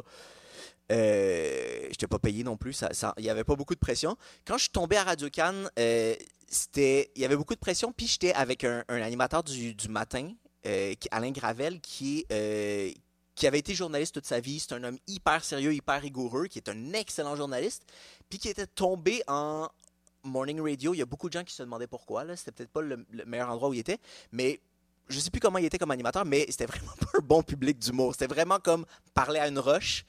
Euh, je me rappelle, mais l'équipe, l'équipe était vraiment gentille. Puis j'étais pas le seul humoriste qui faisait ça. Il y avait des humoristes avec énormément de carrière. Guillaume Wagner faisait ça, Eddie King faisait ça. Puis je leur en ai parlé. Puis oh, c'est comme, faut, t'oublies ton ego. Tu fais juste, c'est ça. Tu, fais juste faire tes gags, puis tu t'en vas, puis tu prends ton chèque, mais t'auras pas de rire. Euh, l'équipe, les gens qui étaient derrière la, la régie étaient super gentils. Des fois même, ils envoyaient comme le, le gars qui allait venir parler de sport un peu plus tard dans l'émission, il le mettait directement autour de la table pour qu'il y ait, des gens qui réagissent un peu autres. Euh, fait que ça, c'était pénible, mais, euh, c'était une belle expérience. Puis je sortais de l'école, c'était, bien payé pour l'époque, vraiment. Euh, puis c'était pas difficile à écrire, mais il y a une période où je me rappelais que je trouvais ça bizarre de... Des fois, j'avais l'impression qu'il fallait que je je m'invente une opinion sur des trucs. Des fois, t'es pas super... euh, T'es pas, su- pas, pas inspiré du tout, puis il faut... C'est plus drôle quand t'es radical sur quelque chose, quand t'as une, une, une opinion super arrêtée, puis des fois, j'étais comme... pff, Je vais y aller comme ça, mais ça aurait pu être un autre angle. Puis c'est, comme... J'ai, l'impression que les gens qui font ça toute leur vie, éventuellement, ils, ils doivent sûrement écrire des papiers ou faire des chroniques radio sur des trucs qu'ils croient eux-mêmes à peine. C'est juste qu'à un moment donné, il faut le faire, puis il faut que tu sortes une nouvelle affaire. Mais oui, des fois, c'était un peu... euh, Il fallait presser le citron longtemps. là. Ok. Mais euh, est-ce que tu as réutilisé du stock de tes chroniques dans tes spectacles? Ouais, ouais, il y a des trucs qui sont devenus des numéros. Pas des numéros que je fais encore, mais oui, il y a des trucs c'était un peu ma façon. Puis je le faisais peut-être une fois par mois, un peu moins que ça, mais euh, oui, c'était ma façon d'écrire du nouveau matériel. Puis c'est pas tout ce qui se gardait, parce que ce qui, ce qui, ce qui se présente bien dans une, dans une chronique radio va pas nécessairement bien sortir sur scène. Mais oui, ça m'a donné des bases pour faire des numéros pendant probablement les deux, trois premières années où je faisais de l'humour. ouais. Ok. Euh, après, en 2017, tu as participé à trois shows au ZooFest un show sur Kenny West, un show d'humour noir, un show féministe. Euh, Est-ce que tu aimes ce défi d'écrire sur d'autres choses, de sortir un peu de ce que tu écris de par toi-même? Je pense pas que de par toi-même tu aurais voulu faire un spectacle un sur show Kanye concept West. sur Kanye West. Non, non, c'était à cause d'un ami, euh, Eric Curado, avec qui j'avais fait de l'École nationale de l'humour, qui fait plus d'humour maintenant, il est à Sherbrooke. Mais oui, lui, il aimait beaucoup faire monter des concepts un peu pétés. Puis c'était super le fun, le truc sur Kanye West. On était 4-5 euh, humoristes, et des auteurs dessus. Euh, c'est- énormément, c'est un beau trip de gang de travailler dessus, mais c'est énormément de travail pour un spectacle qu'on va faire trois fois au ZooFest, puis pour lequel on a eu, je pense, 10 dollars. Fait que c'est- c'est- il y, y a ce côté-là un peu frustrant de c'est énormément de travail pour quelque chose qui va vivre vraiment pas longtemps et que tu sais que tu pourras pas faire sur scène. Moi, les trucs que j'ai écrits sur Kanye West, je pouvais pas les ramener en bar après, en, en septembre, après l'été, là. Fait que c'est ça. C'est le fun, mais c'est beaucoup de travail pour quelque chose qui vit pas longtemps. Euh, les autres choses, les autres choses, c'était comme un peu plus des plateaux là, avec une thématique. Ça, ça va parce que souvent j'y allais parce que j'avais déjà un numéro qui fitait là-dedans. Mais des gros shows concept, tu sais, j'ai fait. En fait, j'ai fait ça. J'ai fait le truc de Kanye West, puis euh, je pense l'été avant ça, qui un truc qui t'a échappé. Oh. Avec Étienne Cerc, avec Étienne Cerc et Eric Curado, d'ailleurs, on avait un show concept qui était Humour dans le noir, où c'était c'était tout dans le noir. Il y Non, mais c'est parce, parce que c'était mauvais, du coup je voulais pas. Non, c'est pas, c'est pas vrai, c'est pas vrai, c'est pas vrai. Non, non, ça va, ça va vraiment manquer, mais j'étais un peu vexé. c'était effectivement pas super je l'ai bon. passé, je l'ai passé. Puis ça non plus, c'est pas du stock qu'on pouvait garder après, là, parce qu'en bord, tu peux- je pourrais. Tout, tout, tout jouait sur le concept de dans le le public voit rien. Fait que c'est le fun à faire, c'est le fun à écrire, mais c'est des trucs qui vivent pas assez longtemps, malheureusement. Ok. Mais c'est pas quelque chose pour lequel tu avais du mal d'écrire. parce non, que- je trouvais ça super. Non, c'était super stimulant, mais on n'avait pas assez de temps, en fait. On devait... C'est des, des trucs d'une heure qu'on devait écrire en deux mois, là, probablement. C'est sûr que ça peut pas être incroyablement bon, juste parce qu'il n'y a pas le temps derrière. Mais non, on, on était capable de travailler beaucoup. Puis le fait d'avoir une contrainte comme ça, souvent, c'est c'est assez stimulant quand même. Ok, parce, que- parce que moi, cette semaine-ci, j'ai un, un show à écrire sur le cinéma, euh, avec quelqu'un qui est dans la salle qui l'anime. euh, et j'ai galéré à écrire quelque chose sur le cinéma parce que je suis pas très cinéma. au- au- parce que je suis à fond sur l'humour et que j'écoute des podcasts toute, toute la journée d'humour, donc euh, bien sûr j'ai plus beaucoup de cinéma à regarder. Mais je trouvais ça vraiment difficile et je me suis mis un stress de mais enfin je je vais être humoriste, il faut que j'arrive à écrire sur, euh, sur plein de choses. Les gens font des chroniques sur des trucs euh, beaucoup plus durs qu'un thème si général que le cinéma. Donc je me suis mis une petite pression. euh, voilà, je voulais partager. T'as-tu fini à l'écrire T'as-tu fini de l'écrire? Oui, Ok. Est-ce que c'est bon? On verra ça jeudi. Mais pour le moment, c'est pas. Voilà. Disons qu'il me reste des jours pour écrire. pour le moment, je suis pas convaincu. Mais ce qui était intéressant, avec les shows concepts, ce qui était intéressant aussi, c'est que là, tu là, as une thém- thématique imposée, mais la forme reste quand même du stand-up. Tu es obligé de le faire en stand-up. Un truc comme Kanye West, on faisait des sketchs, on faisait des trucs qui étaient plus théâtral. euh, avec le show dans le noir, on avait des, des tracks audio. Ça permet, on, on éclaitait un peu la forme, puis ça, ça rendait ça facile à écrire aussi, j'ai l'impression. Ok. Ça marche. Bah, je, je voulais juste partager un peu de mon stress, mais euh, je vais le garder. Je Euh, après, en 2000 entre 2017 et 2018, tu commences à animer la soirée d'humour politique de la revue L'Esprit Libre, puis les mardis Merci la vie à l'UCAM. Euh, Est-ce que tu as aimé ce rôle d'animateur de soirée? Est-ce que ça t'a aidé à te développer en tant qu'humoriste? Je pense que ça.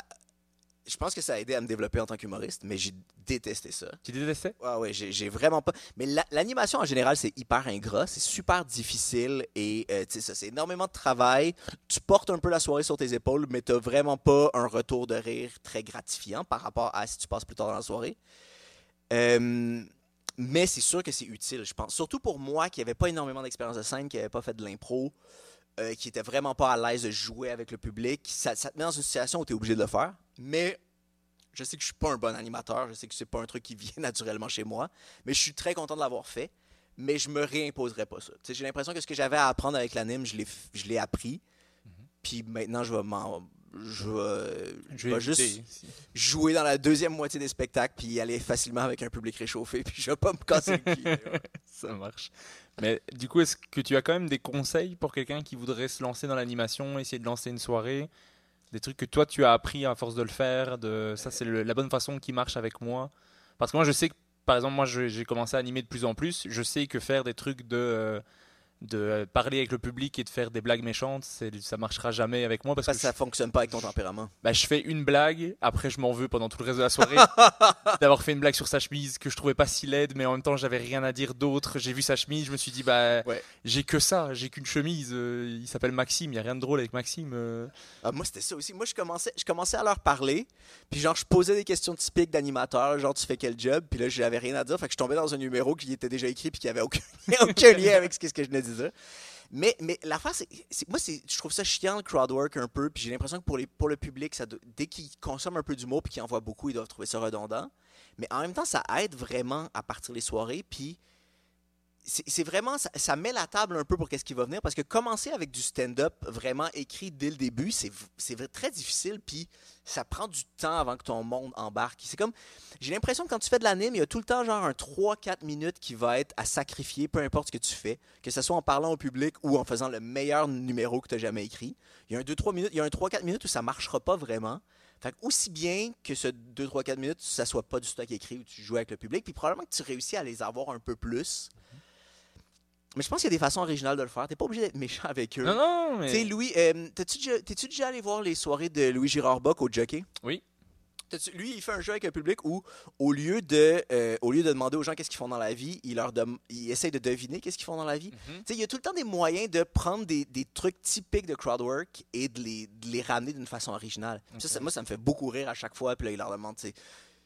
Ouais, ouais, c'est ça. Ils essayent de deviner selon leur face, selon leur type de. leur, leur horaire, leur- c'est, c'est dans quel milieu ils travaillent. Ok. Moi, j'aime beaucoup, c'est l'animation de Evelyne Roy-Molgat. Je sais pas si t'as fait les. J'ai fait plein de choses avec Evelyne, mais euh. j'ai pas, je l'ai pas vu animé depuis qu'il Ok. est au bordel, fait que je sais pas. Mais elle anime au bordel, elle a un truc de sympathie qui est incroyable parce que pour le coup, elle est, elle est jamais méchante avec les gens, mais elle s'intéresse vraiment à. Et des fois, je suis là, mais s'en fout. euh. Enfin, moi, je- moi c'est. Genre, elle essaye même pas nécessairement de puncher. Juste Ouais, c'est ça. Elle, va, s'intéresse aux gens et au final, elle va toujours trouver quelque chose de drôle parce qu'elle s'intéresse vraiment aux gens. Elle a du plaisir à le faire. Mais moi, je suis. je- Enfin, je commencerai la même animation. Je serai là, mais je. J'ai rien à faire de cette information. Je veux juste essayer les blagues que j'ai écrites. Ouais, mais voilà, je suis peut-être pas fait pour l'animation non plus, mais. Mais je pense vraiment pas que c'est pour tout le monde. Non. Ok. Mais t'es mieux. Moi, j'ai l'impression que t'es mieux ne pas être fait pour l'animation que, y, il y a des humoristes qui sont des super bons animateurs, mais que ce qu'ils font, qui est écrit, c'est vraiment pas aussi satisfaisant que de les voir improviser. Fait que moi, je- t'es mieux, t'es mieux d'être bon dans ce que t'écris que d'être bon en, en impro, tu sais. Ok, C'est c'est un beau problème, j'ai l'impression. ça va. Si t'as à choisir entre les deux, ouais. Ok, bah, du coup, Balthazar qui me dit toujours que je suis bon à l'animation, je ne sais pas comment je dois le prendre maintenant.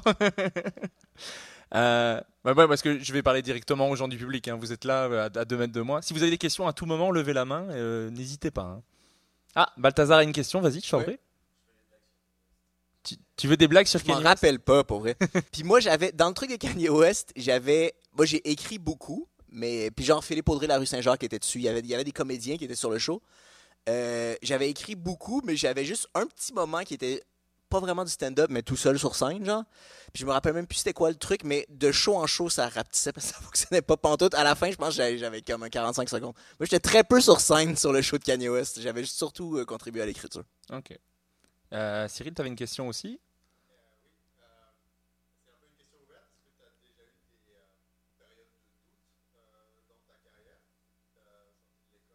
Oui.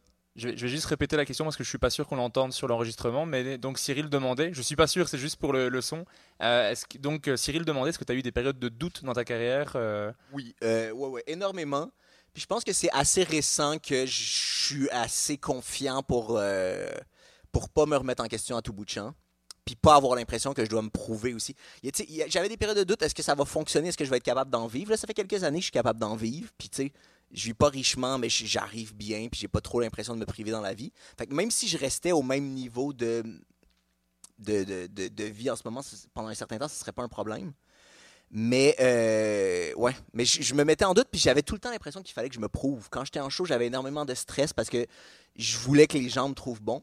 Puis ça, c'est quelque chose que j'ai vraiment réussi à tasser. De soit c'est parce que j'ai l'impression que je me suis déjà prouvé, soit c'est parce que j'ai appris à m'en foutre un peu. Mais ça, ça, ça donne une liberté énorme de. Tu sais, t'es juste stressé pour le matériel que tu vas faire, mais t'es plus stressé à cause de qui est sur le line-up avec toi, puis t'es plus stressé de qu'est-ce qu'ils vont penser, de est-ce que je suis bon ou pas. C'est ouais, super agréable. Mais ça m'a pris de nombreuses années avant de. Ouais. Mais est-ce que tu as eu vraiment des périodes où tu t'es dit, bah, je vais arrêter? Ouais, ouais, ouais, ouais. des petites périodes où j'étais comme, il y a rien qui fonctionne, je vois pas pourquoi je m'obstine à faire ça. Euh, oui, puis je sais pas pourquoi je continuais dans ces, périodes-là. Puis honnêtement, c'est peut-être des affaires que, objectivement, de l'extérieur, c'est des moments où j'aurais dû arrêter, ou je, je sais pas trop. Je sais pas pourquoi je continuais, mais à chaque fois, je continuais aussi. Puis je, là, je suis content de le faire parce que là, j'ai confiance, puis j'aime les projets sur lesquels je travaille.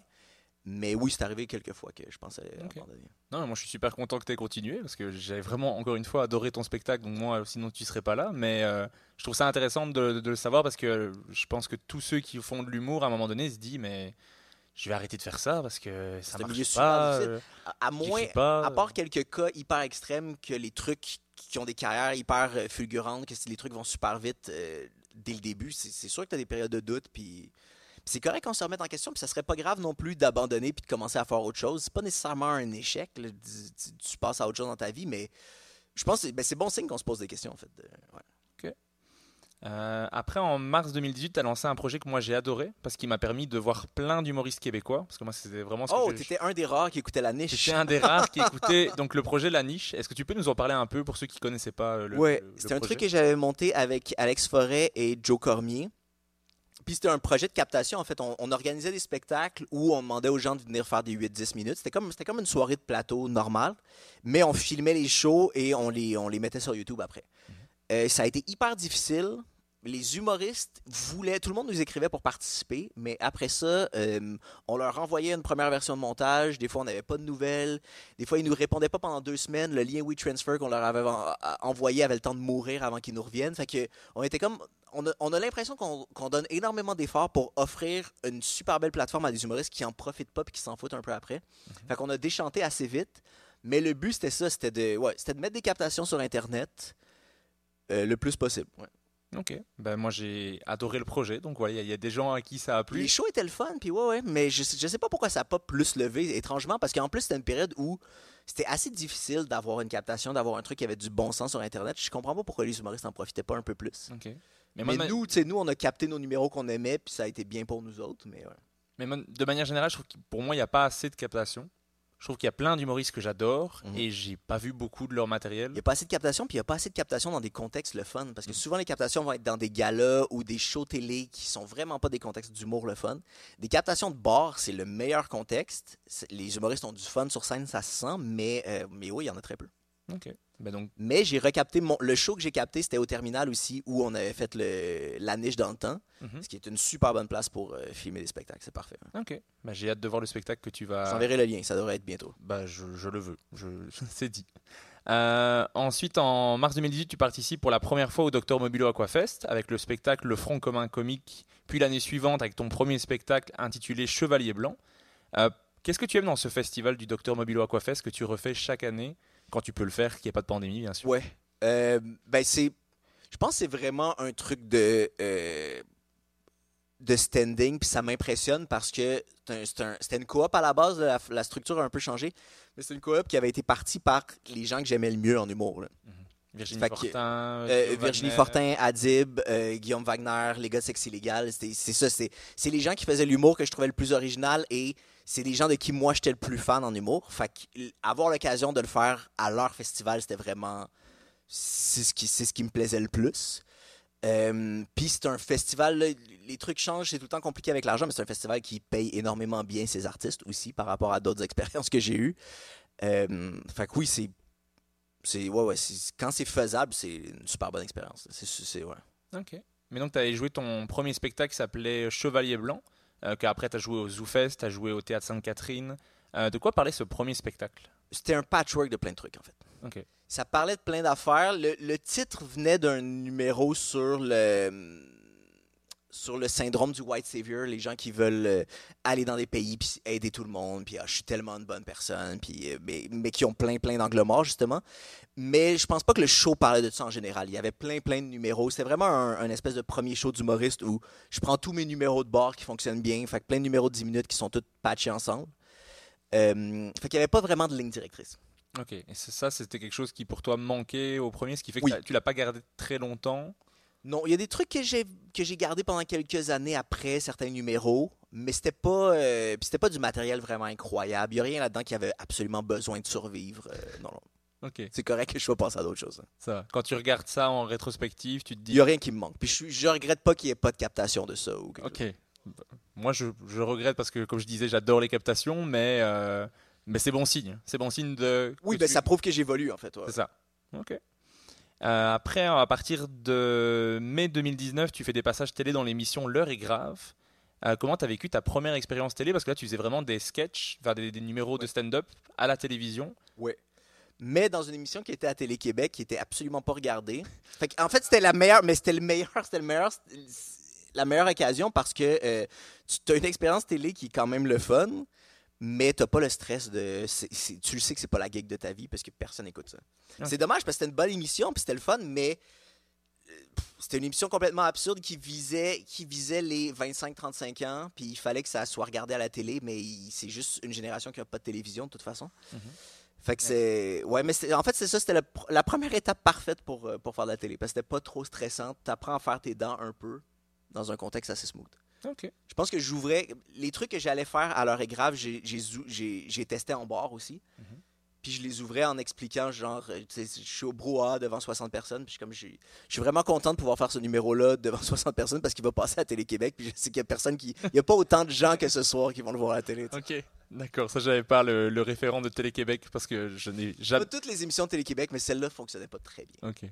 Parce que moi, je n'ai jamais regardé la télévision au Québec, mais je connais tous les humoristes québécois via YouTube, donc vive les captations encore une fois. Euh, mais ok, ça marche. Après, en 2020, mais donc comme tous les artistes, tu dois arrêter les scènes. Ton spectacle, donc un calice de rayon de soleil au Docteur Mobilo, il est annulé. Euh, comment tu as vécu cet arrêt de ton métier, le fait de ne pas pouvoir jouer, de faire des shows à distance? Tu as, aussi fait des shows dans les parcs. Ouais. Comment tu as vécu toute cette période pandémique euh, sympathique? j'ai pas mal aimé ça beaucoup. Je suis Ouais, pas le seul, moi j'ai aimé ça. Donc, euh, je- Ouais, ouais, mais je pense qu'il y a beaucoup d'humoristes aussi de. Parce que c'est le fun, ça permet. On, on est dans un milieu où euh, on, on a énormément de culpabilité quand on travaille pas parce que, on, parce que c'est hyper compétitif puis on a l'impression que les autres travaillent.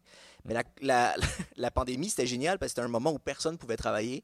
Puis tu peux rien foutre, puis t'as pas l'impression que les autres évoluent plus vite que toi. Tout le monde, tout le monde est sur le même pied d'égalité. On est obligé d'arrêter. Fait que le début de la pandémie, ça, a- été super le fun pour moi. Ça m'a permis de souffler puis de décrocher un peu. Éventuellement, c'est ça. Éventuellement, il fallait avoir du nouveau matériel puis travailler des nouveaux trucs. Fait qu'avec avec quelques personnes, j'ai fait des shows dans les parcs, j'en ai fait énormément. C'était hyper difficile, les spectacles dans les parcs. Je pense que le public aimait ça, c'était agréable pour eux.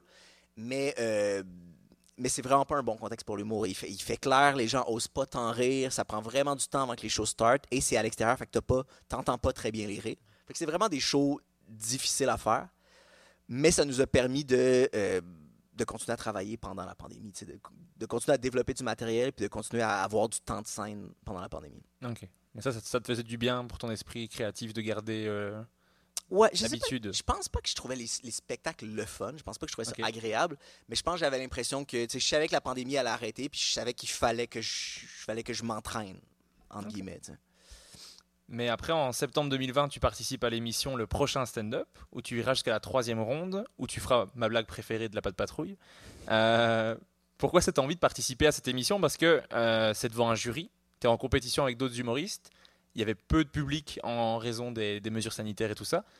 Pourquoi avoir envie d'y participer? C'était le pire contexte, mais ça. en même temps, ça faisait, ça faisait deux ans qu'on n'avait pas joué puis qu'on n'avait pas d'occasion. C'est sûr que j'aurais pas dit non à ça. C'est vraiment étrange en plus parce que l'autre fois, j'ai fait un, un- un show de 30 minutes chacun avec Léa Strelitzky. Mhm. Euh, puis il y a un gars qui l'accompagnait qui est venu me demander, qui est venu me parler du, euh, du prochain stand-up puis qui m'a posé des questions. Est-ce que tu as trouvé ça intéressant à faire? Puis j'ai dit, ben moi, j'ai trouvé ça super utile pour moi. Mais ça paraît que c'est un concept qui a été fait par des gens qui n'ont jamais fait de scène, qui n'ont aucune idée qu'est-ce qu'ils faisaient. Puis il m'a dit, ah ouais, ben, je t'arrête tout de suite, je suis réalisateur, c'est moi qui c'est moi qui ai fait le concept. Good job, good job. Mais il était pas surpris, il était d'accord, il disait ouais, ouais, on faisait pas ça pour vous faire des shows faciles, on faisait ça pour faire de la bonne télé. Il y a vraiment un aspect télé-réalité, on veut que ce soit une compétition, on veut que ça soit difficile. Mais c'est ça, c'est le pire contexte pour, un humo- pour des humoristes parce qu'on on est stressé, on va avoir des, des rétroactions directes de, de- de- de- du juré. Mais, mais étrangement, moi j'avais fait une coupe de captation avec, avec- avant ça, puis j'avais jamais aimé ça. C'est les premières captations où j'ai eu du plaisir à les faire, puis j'étais content du résultat, puis j'avais envie de les partager sur les réseaux sociaux. tu sais. Ok. Fait que c'est, encore une fois, un peu comme avec l'école, je sais pas trop quoi te répondre, dans le sens où j'ai l'impression que c'était mal conçu, mais c'est les premières fois où j'ai eu autant de plaisir, puis que j'avais envie de, le- de les partager. tu sais. Ok. Mais est-ce que tu as vu une différence au niveau du public? Ça a, t'as- ça a permis de remplir tes salles plus facilement Ou tu as eu plus de, de following ou ce genre de J'ai- J'ai choses? senti quelque chose au niveau des followings, puis j'avais des commentaires les soirs où les épisodes étaient diffusés. Mhm. Puis même, ça se sentait, parce que c'est étrange, parce que cette année-là, j'ai pu faire un gala juste pour rire à- un peu à cause de ça aussi. Puis euh, mon gala juste pour rire est complètement passé dans le beurre. J'en ai jamais entendu parler sur les réseaux sociaux. Mais, euh, mais le, prochain stand-up, j'avais des- j'avais des rétroactions. Fait que je pense que c'était plus écouté probablement que même les captations de gala.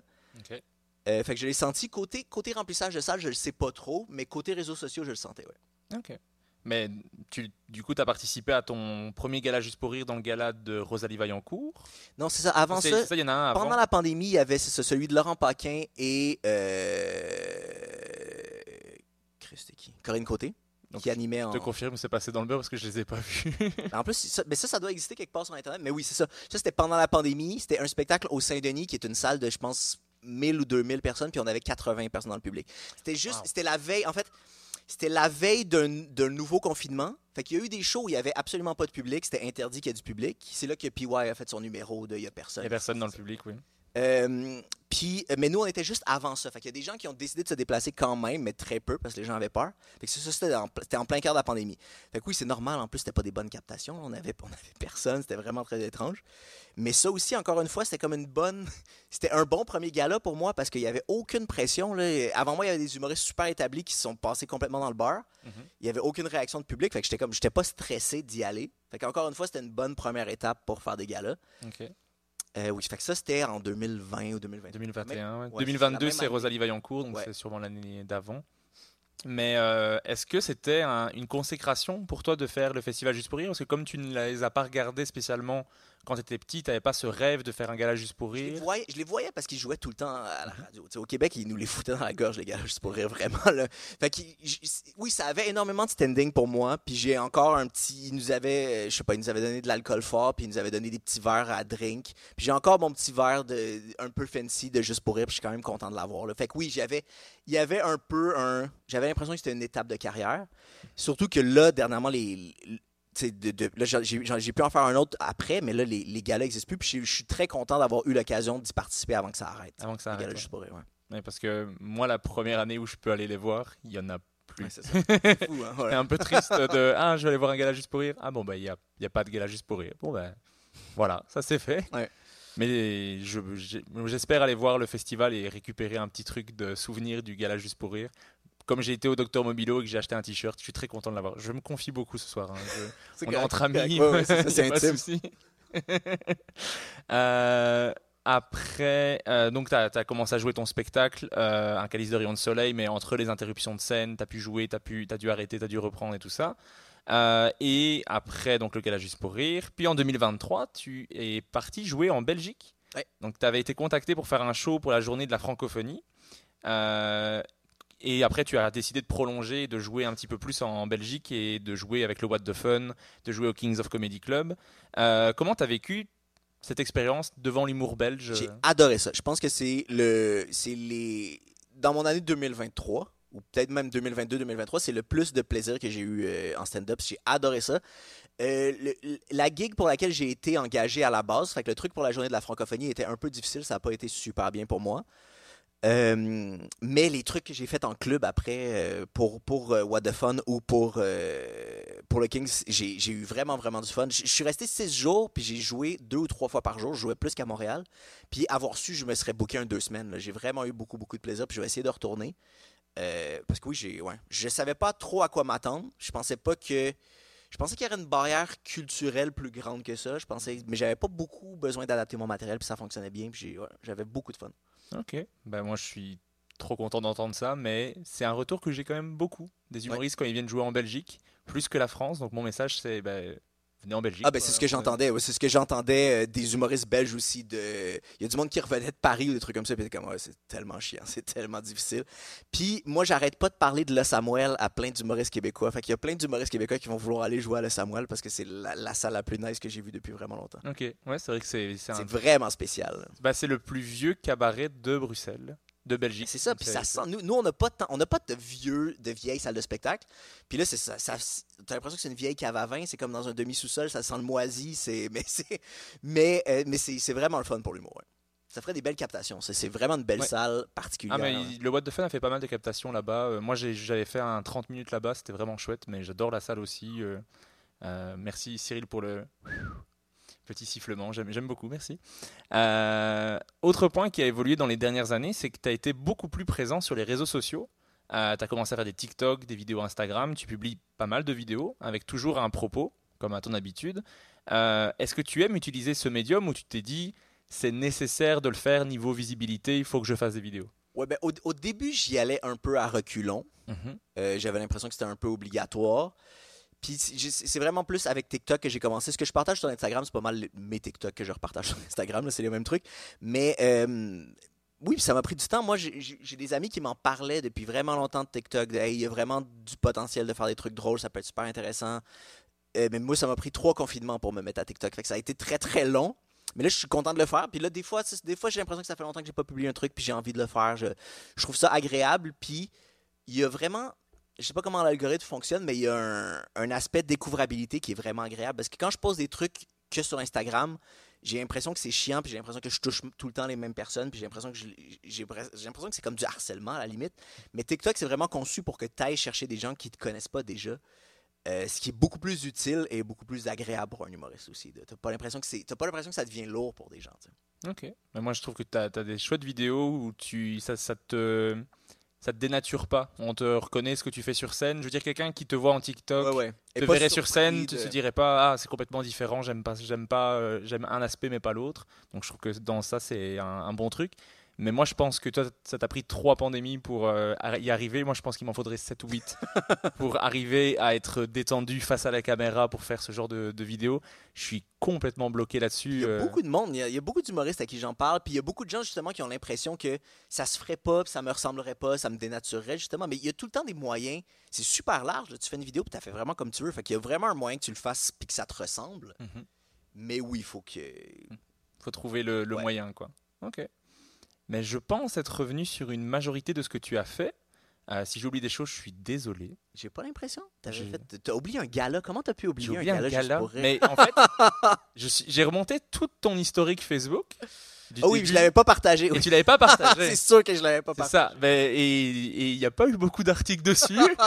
Sur YouTube, il n'est pas là. Donc euh, voilà. C'est Ouais, ouais, c'est pas un tout gros qui- manque, ça. voilà. C'est il y a eu plus de publications par rapport au prochain stand-up. Oui, Tout oui, oui, définitivement. Euh, mais j'ai deux questions un peu générales que j'aime poser à chaque épisode euh, avant de faire le name dropping. Je sais pas si tu te rappelles le name dropping. Je t'en avais parlé, ça marche. Euh, qu'est-ce que tu aimes le plus et qu'est-ce que tu aimes le moins dans le fait de faire de l'humour, d'être humoriste, vraiment dans le métier d'humoriste?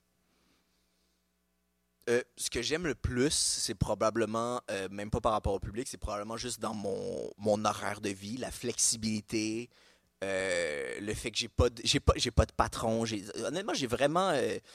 Il y a des moments, j'ai des humeurs très changeantes, fait y a des moments où je m'en rends pas compte, mais quand je vais bien, je trouve vraiment que j'ai une belle vie. là. Je trouve que c'est smooth, je travaille à mon rythme, puis j'ai- j'aime j'aime travailler, je trouve ça stimulant. Oui, c'est vraiment l'horaire puis le mode de vie qui vient avec le fait d'être humoriste de loin, c'est ce que je préfère. Ce que j'aime le moins, je sais pas tant. Peut-être, je sais pas, je sais pas, je sais pas si c'est si grave, mais j'ai l'impression que euh, l'humour, en étant super cliché pendant très longtemps, euh, il y a beaucoup de gens qui ont une vision négative de l'humour. J'ai l'impression que à certaines personnes, en leur disant je suis humoriste, ils vont comme rouler des yeux, puis ils vont, ils vont me mettre dans une catégorie qui est qui qui est pas illégitime, là, qui, a sa raison d'être, que c'est vrai qu'il y a des humoristes velours en tabarnak, mais j'ai l'impression qu'il y a des gens qui ont, un- qui ont beaucoup d'a priori à cause de l'humour, Mhm. parce à cause de l'humour des 20 dernières années qui n'était pas nécessairement super original et intéressant. oui. J'ai l'impression qu'il y a une, ouais, il y a une, visi- il y a une- il y a une mauvaise vision de l'humour qui a sa raison d'être, mais que les gens devraient consommer qu'est-ce qui se fait plus récent. tu sais. Mais parce que aussi, je pense qu'il n'y a pas assez de captation. Donc, ce qu'on voit, c'est des, c'est des des vieux vieux trucs, qui ont mal vieilli. euh, et il y a plein de gens qui me disent qu'ils n'aiment pas l'humour. Et je fais, mais c'est pas possible. Il y a mille C'est ça, je styles. suis sûr que, oui, je suis sûr Tu- que ces gens-là aimeraient certaines affaires. Oui, oui. C'est ça. C'est moi, c'est un des trucs que j'aime le plus dans l'humour, c'est qu'il y a tellement de styles. Il y a toujours quelque chose qui va toucher. C'est- Il y a des trucs qui te touchent pas du tout. Et moi, ça m'est déjà arrivé d'être dans des salles où il y a tout le monde qui rit et pas moi. Et je fais, bah, c'est là, c'est moi le problème. C'est pas, c'est- ça, ça m'atteint pas. Mais c'est déjà arrivé l'inverse aussi. Ah ouais. que je sois le seul qui rit très fort de mais pourquoi personne ne rit? C'est du génie Euh, mais c'est ça qui est génial avec l'humour donc euh, découvrez des nouvelles choses Alors, surtout si Oh ouais. à Montréal euh, oh on a même un service ah ça c'est Cyril Ouais, alors il, il- c'est moitié sympathique moitié je veux être sur la captation non merci beaucoup Cyril c'est très gentil et la dernière question avant le name dropping c'est qu'est-ce qu'on pourrait te souhaiter pour la suite de ta carrière? Euh, d'avoir la liberté de faire les shows que je veux faire puis de pouvoir les tourner un peu. Parce que là, au point où j'en suis, tu sais, j'ai la rigueur de travail, j'ai assez confiance en moi que je, pense que je suis capable, avec assez de temps, de monter des spectacles fun. Mais là, comme avec juste de, juste, euh, juste de l'amour, je vais le travailler pendant un certain temps. Je pense que le résultat va être vraiment intéressant, mais je sais pas à quel point je vais être capable de le présenter longtemps parce que je pense pas que je vais avoir le following pour. Fait que c'était vraiment juste euh, ouais, me souhaiter plus de visibilité pour que je puisse faire ce que j'aime faire, euh, puis le présenter, puis que ça vive longtemps, en fait. C'est vraiment ça le truc. Ok. Ben, J'espère que le podcast aidera un tout petit peu euh, à la vision du public ce soir. Je pense que tu te dis ouais, merci. Mais je- je- si quelqu'un prend des places pour aller te voir, envoyez-moi un message, ça me fait tellement plaisir. Il y a, il y a déjà beaucoup de tu gens. sais que c'est grâce à toi. Bah, ça me, mais non, mais c'est, ça me fait trop plaisir de me dire ah, on te fait confiance, on va aller voir un humoriste qu'on connaît pas. Et moi, c'est le truc que j'aime le plus dans le podcast et dans le fait que je veux que des invités qui me font rire, c'est de euh, quelqu'un me dit bah, tu veux aller, je, je sais pas qui aller voir. Moi, je lui dis bah, prends n'importe quel nom du podcast. Ouais, ouais, c'est comme un Va gars le voir. C'est ça. T'as jamais reçu d'humoriste que t'aimais pas? Pas pour le moment. Ok. J'ai déjà eu des demandes de gens qui me demandaient que, euh, quand est-ce que quand est-ce que je fais ton podcast et et je fais bah pour le moment j'ai pas encore vu ton spectacle complet donc moi tu sais j'aime les recherches du- j'ai pas vu tout donc euh, quand j'aurai vu tout Pratique, toi, tu peux dire, Ah, mais j'ai pas le temps parce que ça me demande deux mois de préparation chaque ça. podcast. T'as des bonnes excuses. ouais. mais j'ai ah mais tiens j'ai des places pour mon spectacle ah je suis absent ce jour-là enfin, c'est- mais je me suis mis je me suis mis en difficulté avec ça parce que je l'ai dit un peu trop que je voulais avoir que des humoristes qui me font beaucoup rire donc il y a des humoristes qui reçoivent pas d'invitation et qui se disent bah Ils sont vexés, ouais. ouais. si probablement il aime pas ce que je fais. Mais après, il y en a aussi beaucoup que j'ai pas tout vu. J'essaie d'avoir vu le spectacle ou d'être sûr d'avoir vu le spectacle avant de, de, de faire l'épisode. D'ailleurs, un des premiers trucs que je t'ai demandé, c'est quand est-ce que tu ouais. joues. Ouais, ouais, puis tu bookais après mon show exprès. ouais, C'est ça. Comme ça, j'étais sûr d'avoir vu le spectacle complet avant. Donc voilà. Mais donc merci d'être là euh, pour le podcast. content, je suis flatté. Ouais, vraiment. Tu peux. Euh, Est-ce que dans le public, vous avez une question avant le name dropping au cas où? Renan, c'est quand tu veux. Balthazar et Cyril ont déjà demandé. Toi, tu es mon plus grand fan. Tu as droit à ton temps de questions. Tu peux poser une question à lui. Hein, si tu veux aussi me poser une question à moi. J'ai plein de choses à raconter. Ou pas Il n'y a pas de problème. y a pas de problème. C'est très clair? Bah merci. C'est- En même temps, c'est mon plus grand fan. Il, il dit non, exactement ce que tu avais prévu, c'est parfait. Ouais, Ok. Alors, on peut passer à l'interview name dropping. Ouais. Donc là, je vais te demander à chaque fois un humoriste. Donc tu dois te limiter à une seule personne, homme, femme, euh, québécois, français, allemand, ce que tu veux, mais à chaque fois une seule personne pour chaque catégorie. Ok. L'humoriste le plus sympa que tu as rencontré. Ok, mais je vais pas y aller dans des gens qui sont mes amis parce que là, ça compte pas. Mhm. Euh, mais Jay du Temple, c'est une soie. Il est super gentil. Puis c'est quelqu'un qui a quand même une grosse carrière, qui pourrait avoir un peu d'attitude, mais euh, c'est juste une personne vraiment très gentille et vraiment accessible et curieuse des autres. Euh, ouais, humoriste super gentil. Ok. Et qui a un spectacle qui est génial, au cas où. si J'ai pas avez- vu encore, mais Il oui, est je suis vraiment très très bon. Parce que c'est un spectacle complet qui parle d'amour et de relations amoureuses, qui, pourrait, qui est un thème qui a été vu et revu, mais il a un bon angle et une bonne façon de l'aborder. Et moi, ce que je trouve génial, c'est peut-être juste moi qui vais aimer ça, c'est qu'il arrive à faire un spectacle complet sur relations amoureuses, amour, et il ne parle pas de sexe du tout. Ce qui est pour Ouais, ouais, moi est- assez fort. Très parce- original pour l'humour. ouais. Parce que du coup, il, il, il utilise aucun cliché sur, le, sur les relations et je trouve ça très fort. J'ai trouvé le spectacle très beau, euh, avec beaucoup de variations et il m'a surpris. euh, je m'attendais pas à un spectacle aussi beau. Oui, ouais, ouais. Donc, euh, bravo, J du Temple, euh, qui, fait mon podcast, qui fait mon podcast quand tu veux. hein. J'ai envoyé quelques, quelques mails. euh, Je vais y en coup, parler. je- C'est vrai? Ouais. Oh, mais franchement, ah, mais j'ai bien fait de venir. hein. L'humoriste qui t'inspire ou qui t'a inspiré le plus? Euh, probablement Guillaume Wagner. Mhm. Parce qu'il y a un. Puis là, j'essaie de m'éloigner de ça, pas de lui spécifiquement, là, mais parce que j'adore qu'est-ce qu'il fait, mais moi, j'essaie de. Mais il y a vraiment, l'approche de l'humour qui m'interpellait puis qui venait naturellement au, début quand je le faisais. Là, j'essaie d'aller dans, moins dans les trucs personnels, mais tu sais, il était, beaucoup dans le propos, super efficace, tout le temps vraiment drôle, mordant. Euh, ouais, il y avait puis les premières fois que je l'ai rencontré, il y avait vraiment une aura de. C'est un peu ça que je voulais émuler. C'est euh, ouais, ouais, c'est probablement ce qui m'influençait le plus quand j'ai commencé à faire de l'humour. hein. Ok, je comprends. C'est un ancien invité du podcast, n'hésitez pas à aller écouter. Euh, mais non, j'aime vraiment beaucoup euh, Guillaume Wagner qui a un nouveau numéro, je sais pas si tu l'as déjà vu, où il parle des. des... Là, je l'ai pas vu sur scène depuis longtemps. Ok, mais il a, il a un nouveau, un nouveau, euh, un nouveau sketch où il parle des, des, des gens qui ont été cancelled et qui veulent revenir dans le show business. Et il a un sketch incroyable là-dessus. J'ai vraiment beaucoup, beaucoup, beaucoup ri quand j'ai vu ça au bordel. C'est très, très bon. Euh, L'humoriste qui, pour toi, écrit le mieux Vraiment en termes d'écriture c'est pas obligé d'être des kebs. Non, pas du tout. Euh,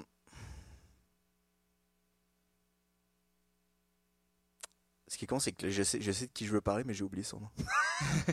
Tu peux jouer, on peut jouer à mon jeu préféré. Tu me donnes quatre Ouais, ouais. indications et je te retrouver. C'est quoi C'est qui, euh, l'humoriste britannique qui a fait euh, 4 specials sur Netflix?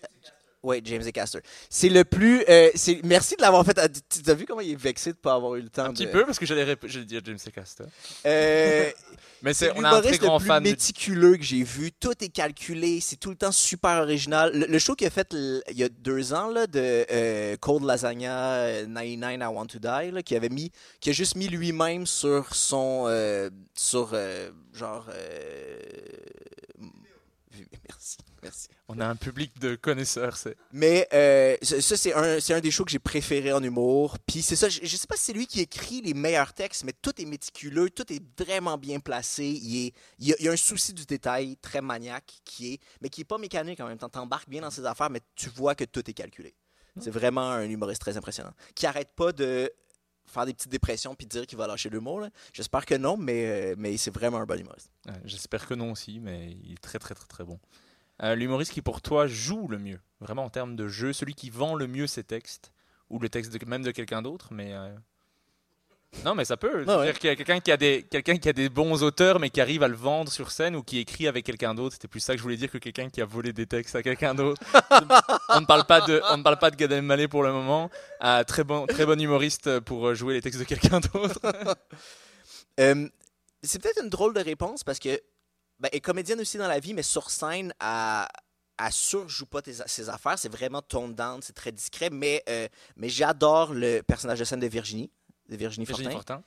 Puis, euh, puis je trouve que c'est super payant, puis elle a un ton super calme, assis, qui est à des kilomètres de ce que moi je fais. Là. Moi, je, moi, je tourne en rond, je suis hyper, je suis hyper nerveux sur scène, mais pas, pas nécessairement de stress, mais tu sais, je suis, je suis une personne nerveuse dans la vie. Euh, ouais. Puis elle, c'est intéressant parce que eh, c'est une super bonne comédienne. Fait qu'elle aurait pu vraiment tomber là-dessus comme une grosse béquille puis faire des longs act out surjoués, hyper théâtral. Mais non, elle est tout le temps fixée devant son mic, elle bouge pas beaucoup. Fait que j'ai l'impression qu'elle le fait, bi- elle le fait bien puis elle le fait avec suffisamment de parcimonie, je te dirais. Ben moi, j'a- j'adore Virginie Fortin, qui est aussi une ancienne invitée du podcast. on, a, on a les mêmes. T'as des bons euh, choix, ouais, ouais, t'as Ouais. des bons choix. Bah, James et Caston ne répond pas à mes mails non plus, donc euh, à tout moment il va être dans le podcast. Mais euh, non, Virginie Fortin très très fort euh, avec son spectacle Du bruit dans le cosmos qui est disponible sur, je sais plus si c'est Nouveau ou ici télé, Je pense que c'est tout TV, ouais. tout TV. Et euh, son nouveau spectacle Mes sentiments est Je l'ai pas vu par exemple. mais il est très très très très bon. Franchement, j'adorais tellement du bruit dans le cosmos que je me suis dit je vais je vais aimer le spectacle certainement, mais ça ne sera jamais à ce point-là. Elle a réussi à m'avoir après 15 secondes. J'ai oh, c'est très très fort. Elle parle de temps, de nostalgie. Mais moi, c'est les thèmes. Je suis incapable. En fait, je suis complètement incapable de faire ce qu'elle fait. Et du coup, je suis vraiment en mode spectateur. Ah De, je, je suis plus dans l'analyse du tout. Je fais la, faire un, un- un 15 minutes sur la nostalgie. Je suis là, c'est c'est magnifique. Enfin, moi, je, je- Est-ce que ça se voit que je suis fan d'humour ou? Ça se sent un peu, oui. Ça ça se sent un petit peu, il y a une petite touche là. Euh, un humoriste qui t'a surpris dernièrement, soit quelqu'un que tu connaissais pas du tout et du, du coup il t'a surpris, ou quelqu'un que tu connaissais mais qui est revenu avec quelque chose de nouveau, de frais et qui t'a impressionné? Euh, tu vois, c'est qui Sam Boisvert? Oui. Euh, je l'aime vraiment beaucoup. Je sais pas exactement comment il travaille. Il y a des petites périodes où je le croise plus. Des fois, je sais pas, je, sais pas exactement qu'est-ce qui. Mais, euh, ben là, dernièrement, je l'ai revu sur scène. C'était un, événement pour euh, les connaisseurs de l'humour que moi j'animais euh, à la grande bibliothèque. Puis il est venu faire un 8 minutes. Ça faisait longtemps que je l'avais pas vu jouer. Puis il restait dans les trucs que j'aimais, mais c'était juste du matériel que j'avais pas vu, que j'ai trouvé super original. Puis je me rappelle qu'après ce show-là, j'y ai dit, puis je vais pas nommer la personne, mais moi, je venais de voir une première médiatique d'un humoriste qui, roule bien. qui a- puis la première médiatique était, tout le monde vantait. Il y avait eu des super bonnes critiques, mais je trouvais que c'était vraiment, vraiment convenu dans les thématiques et dans la forme. Euh, puis j'ai- dit, j'avais dit à Sam après ça, puis en plus, lui, c'était pas un truc hyper rodé, c'est un truc sur lequel il travaille en ce moment, mais il m'avait plus impressionné avec ce 8 minutes-là dans un contexte corpo bizarre à la grande bibliothèque qu'un show d'une heure et demie que j'avais vu de, pour des médias avant. Fait que, ouais, ouais, Sam Boisvert, il est écœurant, puis il réussit, euh, moi qui en consomme beaucoup, puis qui en vois beaucoup d'humour, il réussit à me surprendre avec une. Ouais, ouais, énormément de sensibilité, mais ça a jamais de l'air trop, ça tout feel vraiment vrai avec ce qu'il fait. C'est, ouais. Ok. J'avais adoré. ça, ouais. Ça marche. Et on va terminer avec la dernière partie où je te demande de choisir entre deux humoristes. et tu dois me dire lequel des deux te fait le plus rire. Donc on parle vraiment en termes de rire. Ça veut pas dire qu'il y en a un que tu préfères. Euh, je le dis à chaque fois parce que sinon ouais. les gens se disent mais ils détestent un des deux humoristes. Non, c'est juste un petit pourcentage en plus au niveau de juste, il me fait plus rire. Premier choix entre Doug Stanhope et Louis. Euh... Ah, Sans les polémiques euh, Ouais, au niveau, ouais, ouais. niveau de l'humoriste, parce que je sais que c'est deux humoristes que tu, euh, que- dont Ouais, tu as aimé le travail, peut-être pas la- les, les choix de vie. peut-être pas les choix de vie. Mais oui, puis Doug Stanhope, c'est probablement un des premiers humoristes que j'ai consommé beaucoup puis qui m'a montré comme une avenue de hey, tu peux faire ça avec l'humour. Mais je pense que en fait, c'est ça. Doug Stanhope, il- tout le long, tout le long des, des captations que j'écoute, je suis comme hey, euh, c'est c'est fou comme angle, c'est super original, c'est je, je le trouve vraiment brillant, mais probablement que je ris moins que des, des numbers de Louis C.K. Entre euh, Sarah Silverman et John Mulaney. John Mulaney, j'ai eu de la misère pendant un, un certain temps. Euh, J'avais de la misère à embarquer un peu parce que je le trouvais, je trouvais qu'il y avait quelque chose d'un peu faux, il était trop clean. Mais là, euh, le, ben c'est ça. Le nouveau, le nouveau show, je l'ai adoré, puis je l'avais vu, je l'avais vu à Just for Laugh l'été passé, puis euh, c'est ça, tout le truc, puis c'est un beau show, uniforme, sur- tout le truc sur sa console, sur, le- sur la thérapie. J'ai j'ai- j'ai adoré ce spectacle-là, c'est un des shows que j'ai le mieux aimé que j'ai vu dernièrement. Puis Sarah Silverman, ça fait longtemps que j'ai pas vu du. et C'est une incroyable humoriste, mais euh, ça doit faire comme 10 ans qu'elle m'a pas surpris avec quelque chose aussi. tu sais. Ok. Fait que euh, oui, j'irais plus avec John Mulaney. Ça marche. Entre Adib Al-Khalidé et Guillaume Wagner. Euh, Attends, puis là, c'est encore qui me fait le plus rire? Oui, c'est toujours qui fait le plus rire. Je pense que c'est probablement Guillaume qui me fait plus rire, mais j'adore. Ad- Adib, c'est potentiellement un mes humoristes préférés au Québec. Là. Seulement mon humoriste préféré au Québec, mais je pense que. euh, je pense que Guillaume me fait plus rire. Ok. Bah, euh, moi, je vais dire Adib, mais moi, c'est mon humoriste préféré tout court. Ouais. Mais j'ai vu, j'ai encore regardé hier son 30 minutes dans Les humoristes du monde, et je l'ai regardé avec mes colocs, et j'espérais trop qu'il rit, et il riait très fort, donc j'étais content, mais tu sais, quand tu aimes beaucoup quelque chose, tu regardes oui, les gens le faire, et tu te dis, Ça, je déteste. Je déteste faire découvrir un film à quelqu'un parce que moi, je peux pas l'apprécier du tout. Je, comme, je regarde comment eux réagissent sans arrêt.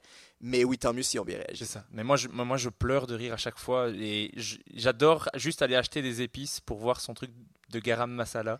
À chaque fois que je vois du garam masala, je suis content grâce à lui, c'est quand même fort. Ça, c'est fou. Les, les numbers qu'ils font qu'il y a des trucs auxquels tu, tu penses à chaque fois que tel truc arrive, ça, c'est ouais, très agréable. Entre euh, François Toussignan, donc notre président ici au Minifest, et euh, Jérémy Larouche. Euh, je, je pense François. François me fait beaucoup rire, et dans la vie et sur scène. J'aime beaucoup, beaucoup Jérémy aussi, mais... ouais, je- puis j'ai une, affection particulière pour François qui est dur à, qui est dur à tasser, de, que ça ne devienne pas une variable là-dedans, mais oui, François me fait énormément rire. Ok. Entre euh, Rosalie Vaillancourt et Virginie Fortin. Euh, Virginie Fortin. J'adore Rosalie aussi. Elle me fait beaucoup, beaucoup rire. Mais, euh, mais Virginie, elle me surprend tout le temps. Puis c'est quelque chose- ouais, c'est une des affaires que je trouve le plus important en humour. Puis, ouais. Ok. Mais Rosalie, j'ai eu l'occasion d'aller voir son, sa nouvelle heure qui est en rodage. Très très bon. Elle est Je- super bonne, oui, oui. Mais je, je trouve qu'elle a réussi à, à venir avec un truc plus naturel, un peu plus perso. Et c'est ce que je disais tout à l'heure, moi j'adore quand c'est personnel et c'est très très bon. J'avais peur moi, parce qu'elle parle beaucoup de maternité, le fait d'être maman et tout ça. Je me suis dit, euh, pff, je sais pas si elle va m'avoir avec un thème, parce que moi je veux pas d'enfant, donc je m'en bats les couilles un peu. Euh, mais euh, je- elle a vraiment, Mais elle a réussi à elle a vraiment réussi à venir me chercher et à, tr- et à amener quelque chose de très drôle, très frais. euh, bravo, bravo Rosalie. Entre Alexandre Forêt et Léa Streliski. Euh, je pense Alexandre Forêt. Ouais.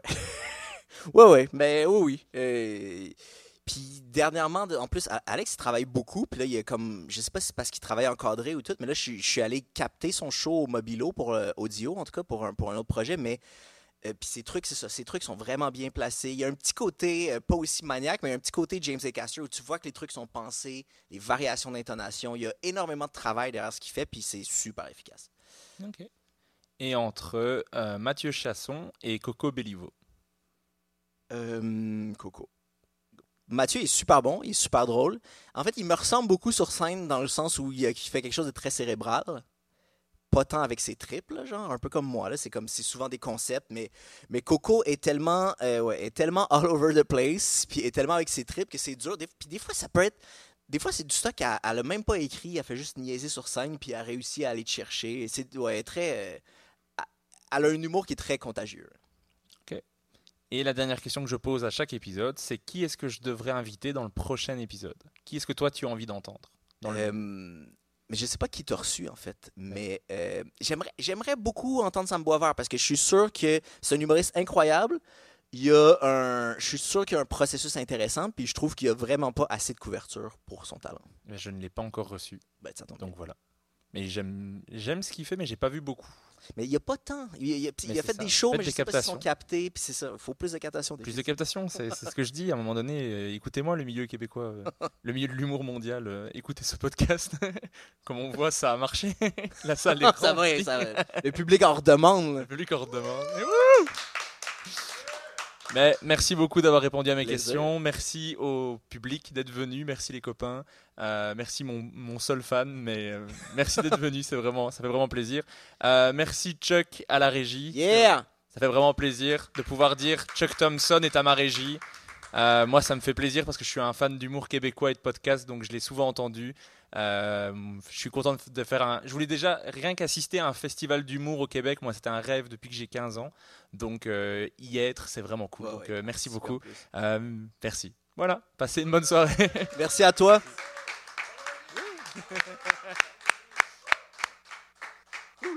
Merci d'avoir écouté Humeur humoristique. N'hésitez pas à donner votre avis, à vous abonner et à le partager autour de vous. Si vous avez détesté, écoutez le suivant. Il sera mieux. Bisous.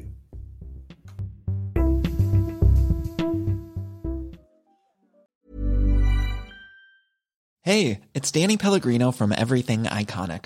Ready to upgrade your style game without blowing your budget? Check out Quince. They've got all the good stuff shirts and polos, activewear, and fine leather goods, all at 50 to 80% less than other high end brands.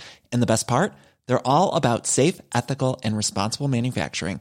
Get that luxury vibe without the luxury price tag. Hit up quince.com slash upgrade for free shipping and 365 day returns on your next order. That's quince.com slash upgrade. Hi, I'm Daniel, founder of Pretty Litter. Did you know cats tend to hide symptoms of sickness and pain? I learned this the hard way after losing my cat, Gingy. So I created Pretty Litter, a health monitoring litter that helps detect early signs of illness by changing colors, saving you money and potentially your cat's life. Pretty Litter is veterinarian developed, and it's the easiest way to keep tabs on your fur baby's health right at home. Go to prettylitter.com and use code ACAST for 20% off your first order and a free cat toy. Terms and conditions apply. See site for details.